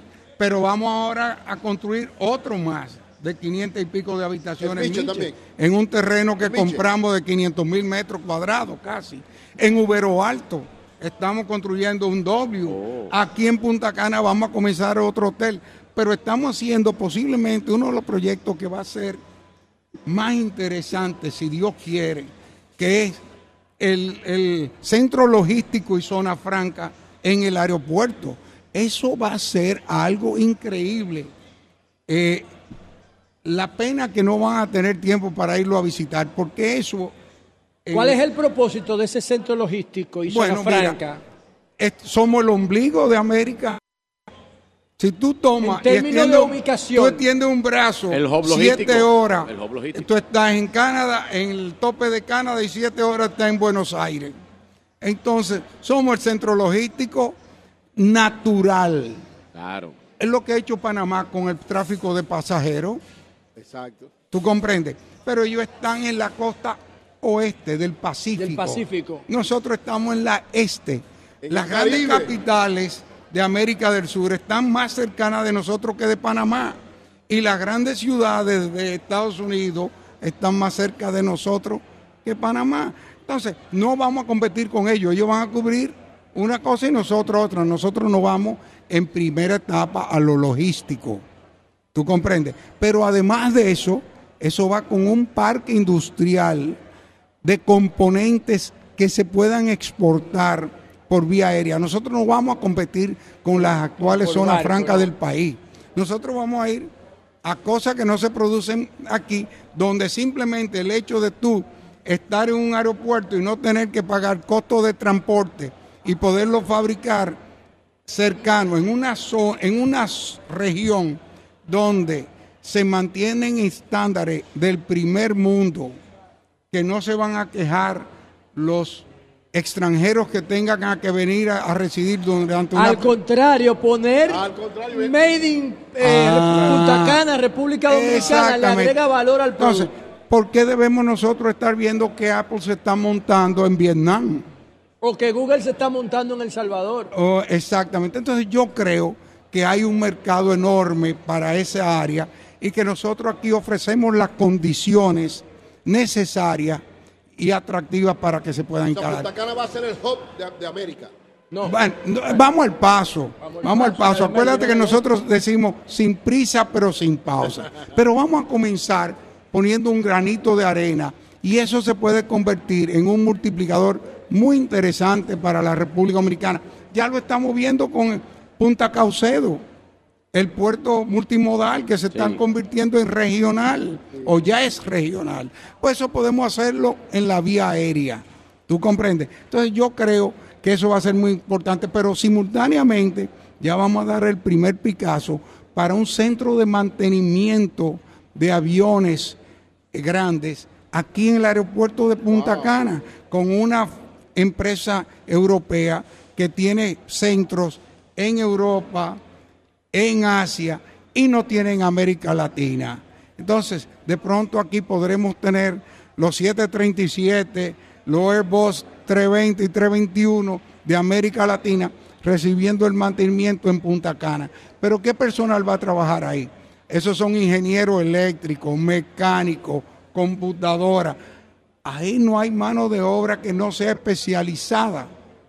¿Tú comprendes? Entonces, ese núcleo es parte de lo que nosotros ahora consideramos que es fundamental para consolidar el, el destino y que no solamente dependa del turismo, sino tenga otras áreas que apoyen el desarrollo de esta región. Bueno, pues muchas gracias. Una cátedra con don Fran Rainieri. Una cátedra.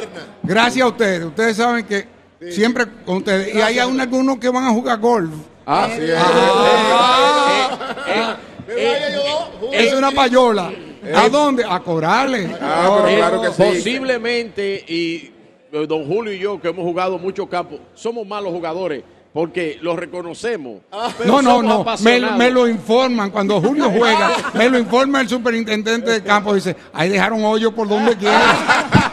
¡Ay, coño! ¡Lo tiró para adelante!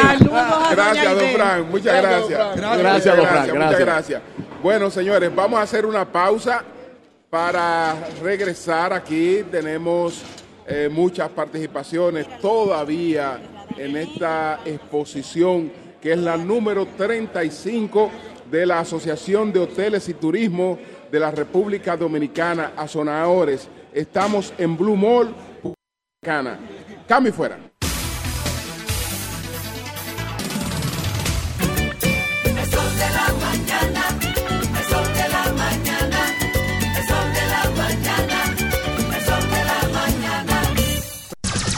Son 106.5. Bien, señores, continuamos, continuamos con el sol de la mañana desde Blue Mall, Punta Cana, en la exposición número 35 de la Asociación de Hoteles y Turismo de la República Dominicana. Nosotros vamos a conversar ahora con don Ernesto Veloz, que es el presidente de Aso del Este, con Antonio Yapur, que es el director de la Asociación de Aeropuertos. Y con Omar Cepeda, que es el presidente de la Asociación Dominicana de Restaurantes. Pero permítanme eh, hacerle llegar un saludo muy especial a Mildred Quiroz, oh, que tiene aquí una exposición de su tienda Bocaterri eh, preciosísimas batas ahí para, para el baño y otros accesorios. Ahí está, ahí está la talentosísima Mildred Queiroz. Sí, sí, sí, sí. Veo que las batas lucen muy bien. No Por las modelos. No sé si el modelo o las batas, pero las dos. Las dos cosas, la percha y la bata. Anímense para escoger un lindo detalle, Virgilio, para la compañera. Que eso será agradecido. Y hay que dar o queremos dar gracias también a empresas e instituciones que han hecho posible esta exposición comercial de azonadores. Por ejemplo, Mitur, CIPEN, Claro Dominicana, Fire Technologies, Libomi Enterprises, Manuel Corripio, Nestlé Dominicana, Mercasit, Indubeca, Inca, entre otras. Eh, entre otras están Liliano, Rivas, Banco Popular Dominicano, Café Borbón, el Hospital Metropolitano de Santiago, el HOMS, Indubán, Aroma Café Service, el Banco BHD y Red Bull. Eh, eh, también en plata aquí. También no tiene algo muy especial. Eh, tenemos autocamiones, RIT y compañía, Banco Múltiple López de Aro, Mockup Room, Vértice, Soluciones Decorativas Hoteleras, H, Marmotex, Planeta Azul, Next Software Caribe, eso es Huawei. Intersol Corporation, Metal Gas, Infotep, Bank Reservas, Codelpa, Volcom y Cerveza Canita. Bien, bueno, pues empecemos con Ernesto Veloz, el presidente de ASO del Este. Eh, lo primero, don Ernesto, que nos explique eh, esta asociación ASO del Este, eh, ¿a quiénes agrupa? Bueno, buenos días a todos agradecido y muy contento de que estén nuevamente en el destino más importante de todo el Caribe insular, que es Punta Cana. La Asociación de Hoteles del Este fue creada por el señor Fran Rainieri y el señor Simón Barceló y don Gabriel Escarrer hace 33 años. Esa asociación en ese momento se llamaba Asociación de Hoteles y Proyectos Turísticos de la zona este, porque habían tres hoteles y todo lo demás eran proyectos. es una asociación de hoteles que agrupa ahora mismo desde Juanillo hasta Ubero Alto 46.600 habitaciones en 72 unidades hoteleras. Ese es el, la esencia general nuestra, más la interacción con la comunidad, porque hemos creado un clúster turístico también para integrar a la comunidad y que la cadena de valor de la hotelería tenga una repercusión en, la, en los beneficios para la comunidad. Omar, a nivel de la Asociación de Restaurantes hay una buena noticia de lo que está ocurriendo aquí esta semana y de lo que próximamente va a pasar en Santo Domingo y en Santiago. Así es, así es. Eh, tenemos esta semana el Restaurant Week Punta Cana en, su segunda versión en Punta Cana, pero es la sexta versión del Restaurant Week eh, a nivel nacional. Empezamos en Santo Domingo en el 2017 con poquitos restaurantes, unos 30 restaurantes, y ya el, año pasado eh, tuvimos la participación de 160 restaurantes representados en eh, Punta Cana, Santiago y Santo Domingo. es una iniciativa en la que los restaurantes diseñan un menú especial para esta semana, a tres, un menú degustación a tres tiempos, con tres opciones de aperitivo, tres opciones de plato fuerte y dos opciones de postre, por un precio único. Eh, 1095 si optas por dos opciones y 1595 si optas por tres opciones. Y aquí en Punta Cana tenemos 22 restaurantes participando. ¿Esos restaurantes están fuera de los hoteles? Esos restaurantes, bueno, tenemos un restaurante participando que está en, el hotel dentro que es dentro del hotel que es el Hard Rock. ¿Y en qué se diferencia la semana de restaurantes del resto del año? O sea, una persona que vaya a esta a esta semana especial, ¿qué encuentra que no encuentra a las otras semanas? Bueno, mira, tiene un menú de degustación fuera de la carta regular, o sea, se crea un menú especial y donde tratamos de dar eh, importancia al producto local nuestro, al, producto dominicano. La idea con esto es ir posicionando nuestra gastronomía, ir motivando la creatividad de los chefs, también hacer eh, platos eh, únicos, ¿no? Y lo que ha pasado tradicionalmente es que muchos de estos platos eh, durante esa semana son tan demandados que se quedan en la carta regular. Se incorporan, la gente busca este tipo de eventos, el público es el, del mismo turista que viene, el turista sale del hotel a buscar este tipo de propuesta o es un público local? Mira, en, su mayoría es un público local, pero nosotros hemos estado trabajando para ir posicionándolo turísticamente. Incluso ya tenemos eh, eh, turistas que vienen específicamente a disfrutar la, semana, sobre todo en Santo Domingo. Aquí en Punta Cana estamos empezando eh, ese proceso de, de mercadearlo y estamos trabajando muy de cerca con mi tour para promocionar la Semana de los Restaurantes eh, y, que, y que vengan como para disfrutar, tú sabes, la, diversidad de la gastronomía que tenemos en las diferentes regiones. Don Ernesto, eh, bueno, nosotros justamente nos encontramos en esa oportunidad aquí en, en Punta Cana, que estábamos realizando nuestro, nuestro programa y se produjo un accidente de tránsito eh, bastante aparatoso. ¿El autobús? sí, del autobús. Entonces, esta experiencia a partir de esta experiencia, eh, ¿qué medidas se han tomado para fortalecer la, seguridad en el, en el tránsito, para, para, evitar que una tragedia como esta se repita?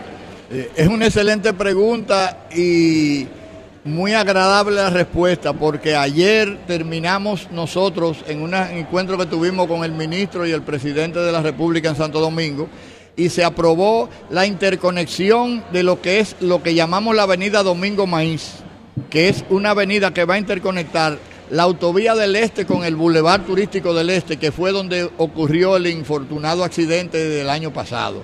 Ese, ahí se va a hacer un distribuidor y aparte de eso también se autorizó el plan de ordenamiento territorial turístico que se está trabajando ya con el, Ministerio de Economía, Planificación y Desarrollo. Han encomendado un viceministro específicamente para ese plan, porque real y efectivamente nosotros estamos creciendo, no nos estamos desarrollando. Lo que estamos haciendo ahora es un crecimiento de medidas, son muy distintas.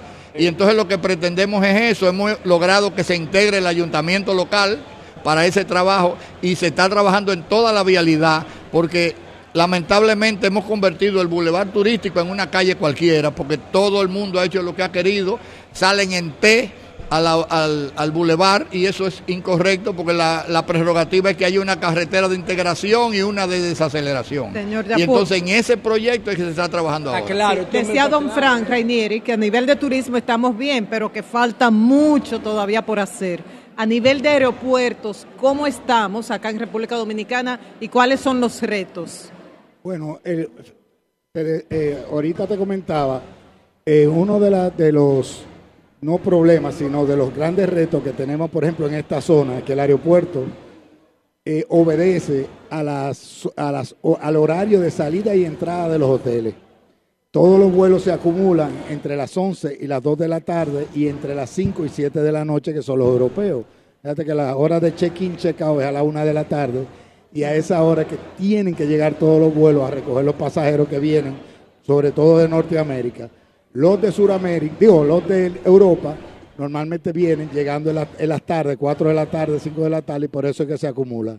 El gran reto es organizar en esa parte que todos los vuelos tengan cabida para poder el, flujo que no se congestione. Que eso, es lo que se ha hecho y funciona perfectamente bien. Por lo menos en, en Punta Cana, en los otros aeropuertos de la Romana, lo mismo, que es un aeropuerto que obedece mucho al flujo de los cruceros Aeropuerto de las Américas, que es un aeropuerto de tráfico étnico, y el aeropuerto de Santiago, sobre todo igual, que es un aeropuerto de tráfico étnico que opera 24 horas, que no tiene esa, esa gran problemática. Y a nivel de las instalaciones, de pistas, equipos. Fíjate, por ejemplo, en el aeropuerto de Punta Cana ya tiene su tercera terminal, que aperturó hace un mes, que es una terminal enorme, tanto de, tanto igual o más grande que las dos terminales juntas que teníamos ahora. O sea, que, le da cabida confortablemente al tráfico que nosotros tenemos. Eso es así. El aeropuerto de las Américas está en, un, proceso de remodelación, al igual que Santiago, que está duplicando su capacidad eh, para recibir más eh, visitantes. ¿Usted cree que fue inapropiada la inversión en el aeropuerto María Montés de Barahona, que prácticamente no tiene, no tiene uso. ¿Y qué pasaría con este aeropuerto eh, si habría un nuevo aeropuerto en, Pedernales? Bueno, eh, fíjate, ese aeropuerto se construyó obedeciendo a políticas que estaban en aquel momento de desarrollo de las zonas turísticas. Yo creo que ese fue un aeropuerto que se hizo quizás a destiempo, quizás a destiempo, no ahora, que hay un desarrollo, Pedernales, que hay un desarrollo en, en ya toda esa zona de, del sur. Pero podrá funcionar ahora, ¿usted cree? Sí, claro que sí, tiene que funcionar. A pesar de que le Pedernales. A pesar de, a pesar de que se va a construir un aeropuerto en Pedernales. O sea, son dos, son dos destinos completamente diferentes y obedecen a dos realidades diferentes. Bueno, pues nosotros, señores, agradecemos esta oportunidad que hemos tenido eh, para eh, ser parte de esta exposición comercial de la Asociación de Hoteles y Turismo de la República Dominicana.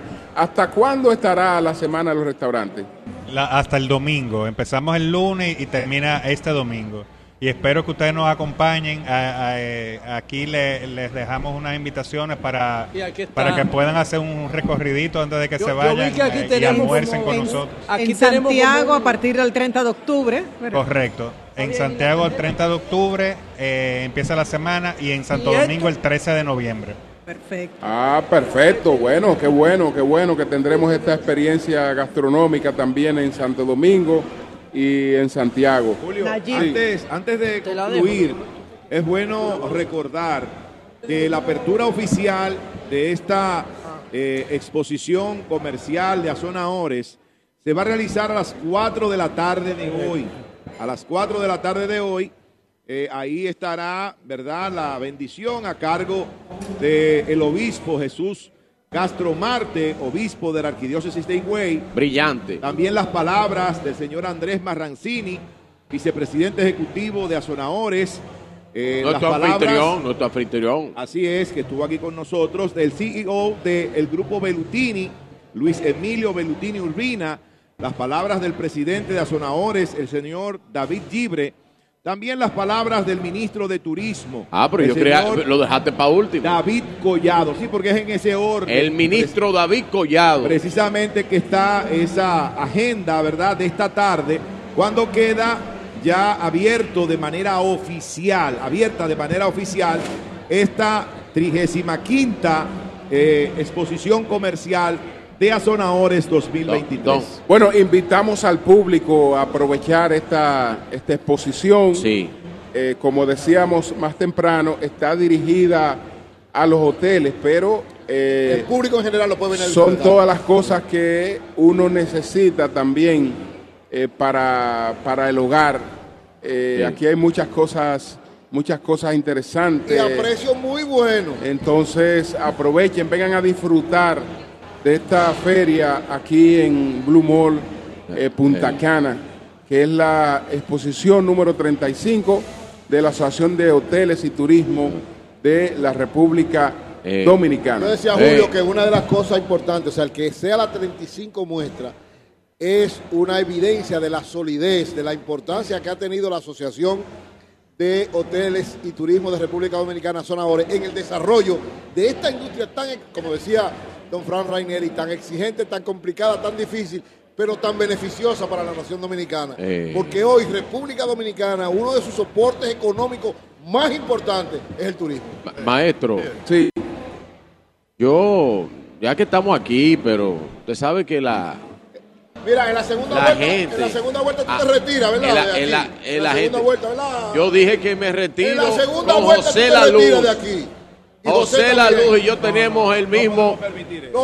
El no queremos perder esos compañeros. El mismo pronóstico. Eh, pero hablando de, vuelta se van los dos. Hablando de pronósticos, y este pronóstico, ya para terminar este programa, maestro, aquí, exitoso, aquí, con Azonador en Blue eh, y hablando de los miércoles de encuesta y numeritos, hay, hay otra, pero este es de fuera. Este es de Estados Unidos. ¿Qué pasa? Atención, José La Luz, antes de hacer snorkeling, otra vez que andas por ahí. Escucha esto. Una encuesta revela que el 73% de los votantes norteamericanos cree que el presidente Joe Biden es demasiado mayor para la reelección. Atención a los antitrumpistas. Y atención, Virgilio y Julio, jueguen bien, que lo que ustedes hacen en los hoyos, se les informa de eso a don Frank Rainieri. Ya don Frank me mandó a decir que la arenicia que se utiliza para tapar los hoyos, mandaron a reforzarla y pusieron una con abono para que nosotros pueda crecer el césped bueno, donde nosotros señores, Muchas gracias, muchas gracias a la Asociación de Hoteles. Un saludo especial a mi hermano y amigo Heriberto Arboleda, que su grupo, el grupo Arboleda, tiene una exposición aquí. Visiten el stand de ellos, que está muy bonito, muy bonito. Ah, bueno, aquí eh, todas estas exposiciones están preciosas. oye, mire, y el amigo, eh, y el amigo Calzada, que que anda por ahí dando vueltas. hemos visto por ahí Miguel Calzada, eh, Quiterio Cedeño. Eh, que no lo veía, no lo veía desde Madrid. A disfrutar de esta exposición. Bueno, señores, nosotros vamos ahora a dar paso de inmediato a don Hugo Veras y Vehículos en la Radio. Cambio fuera.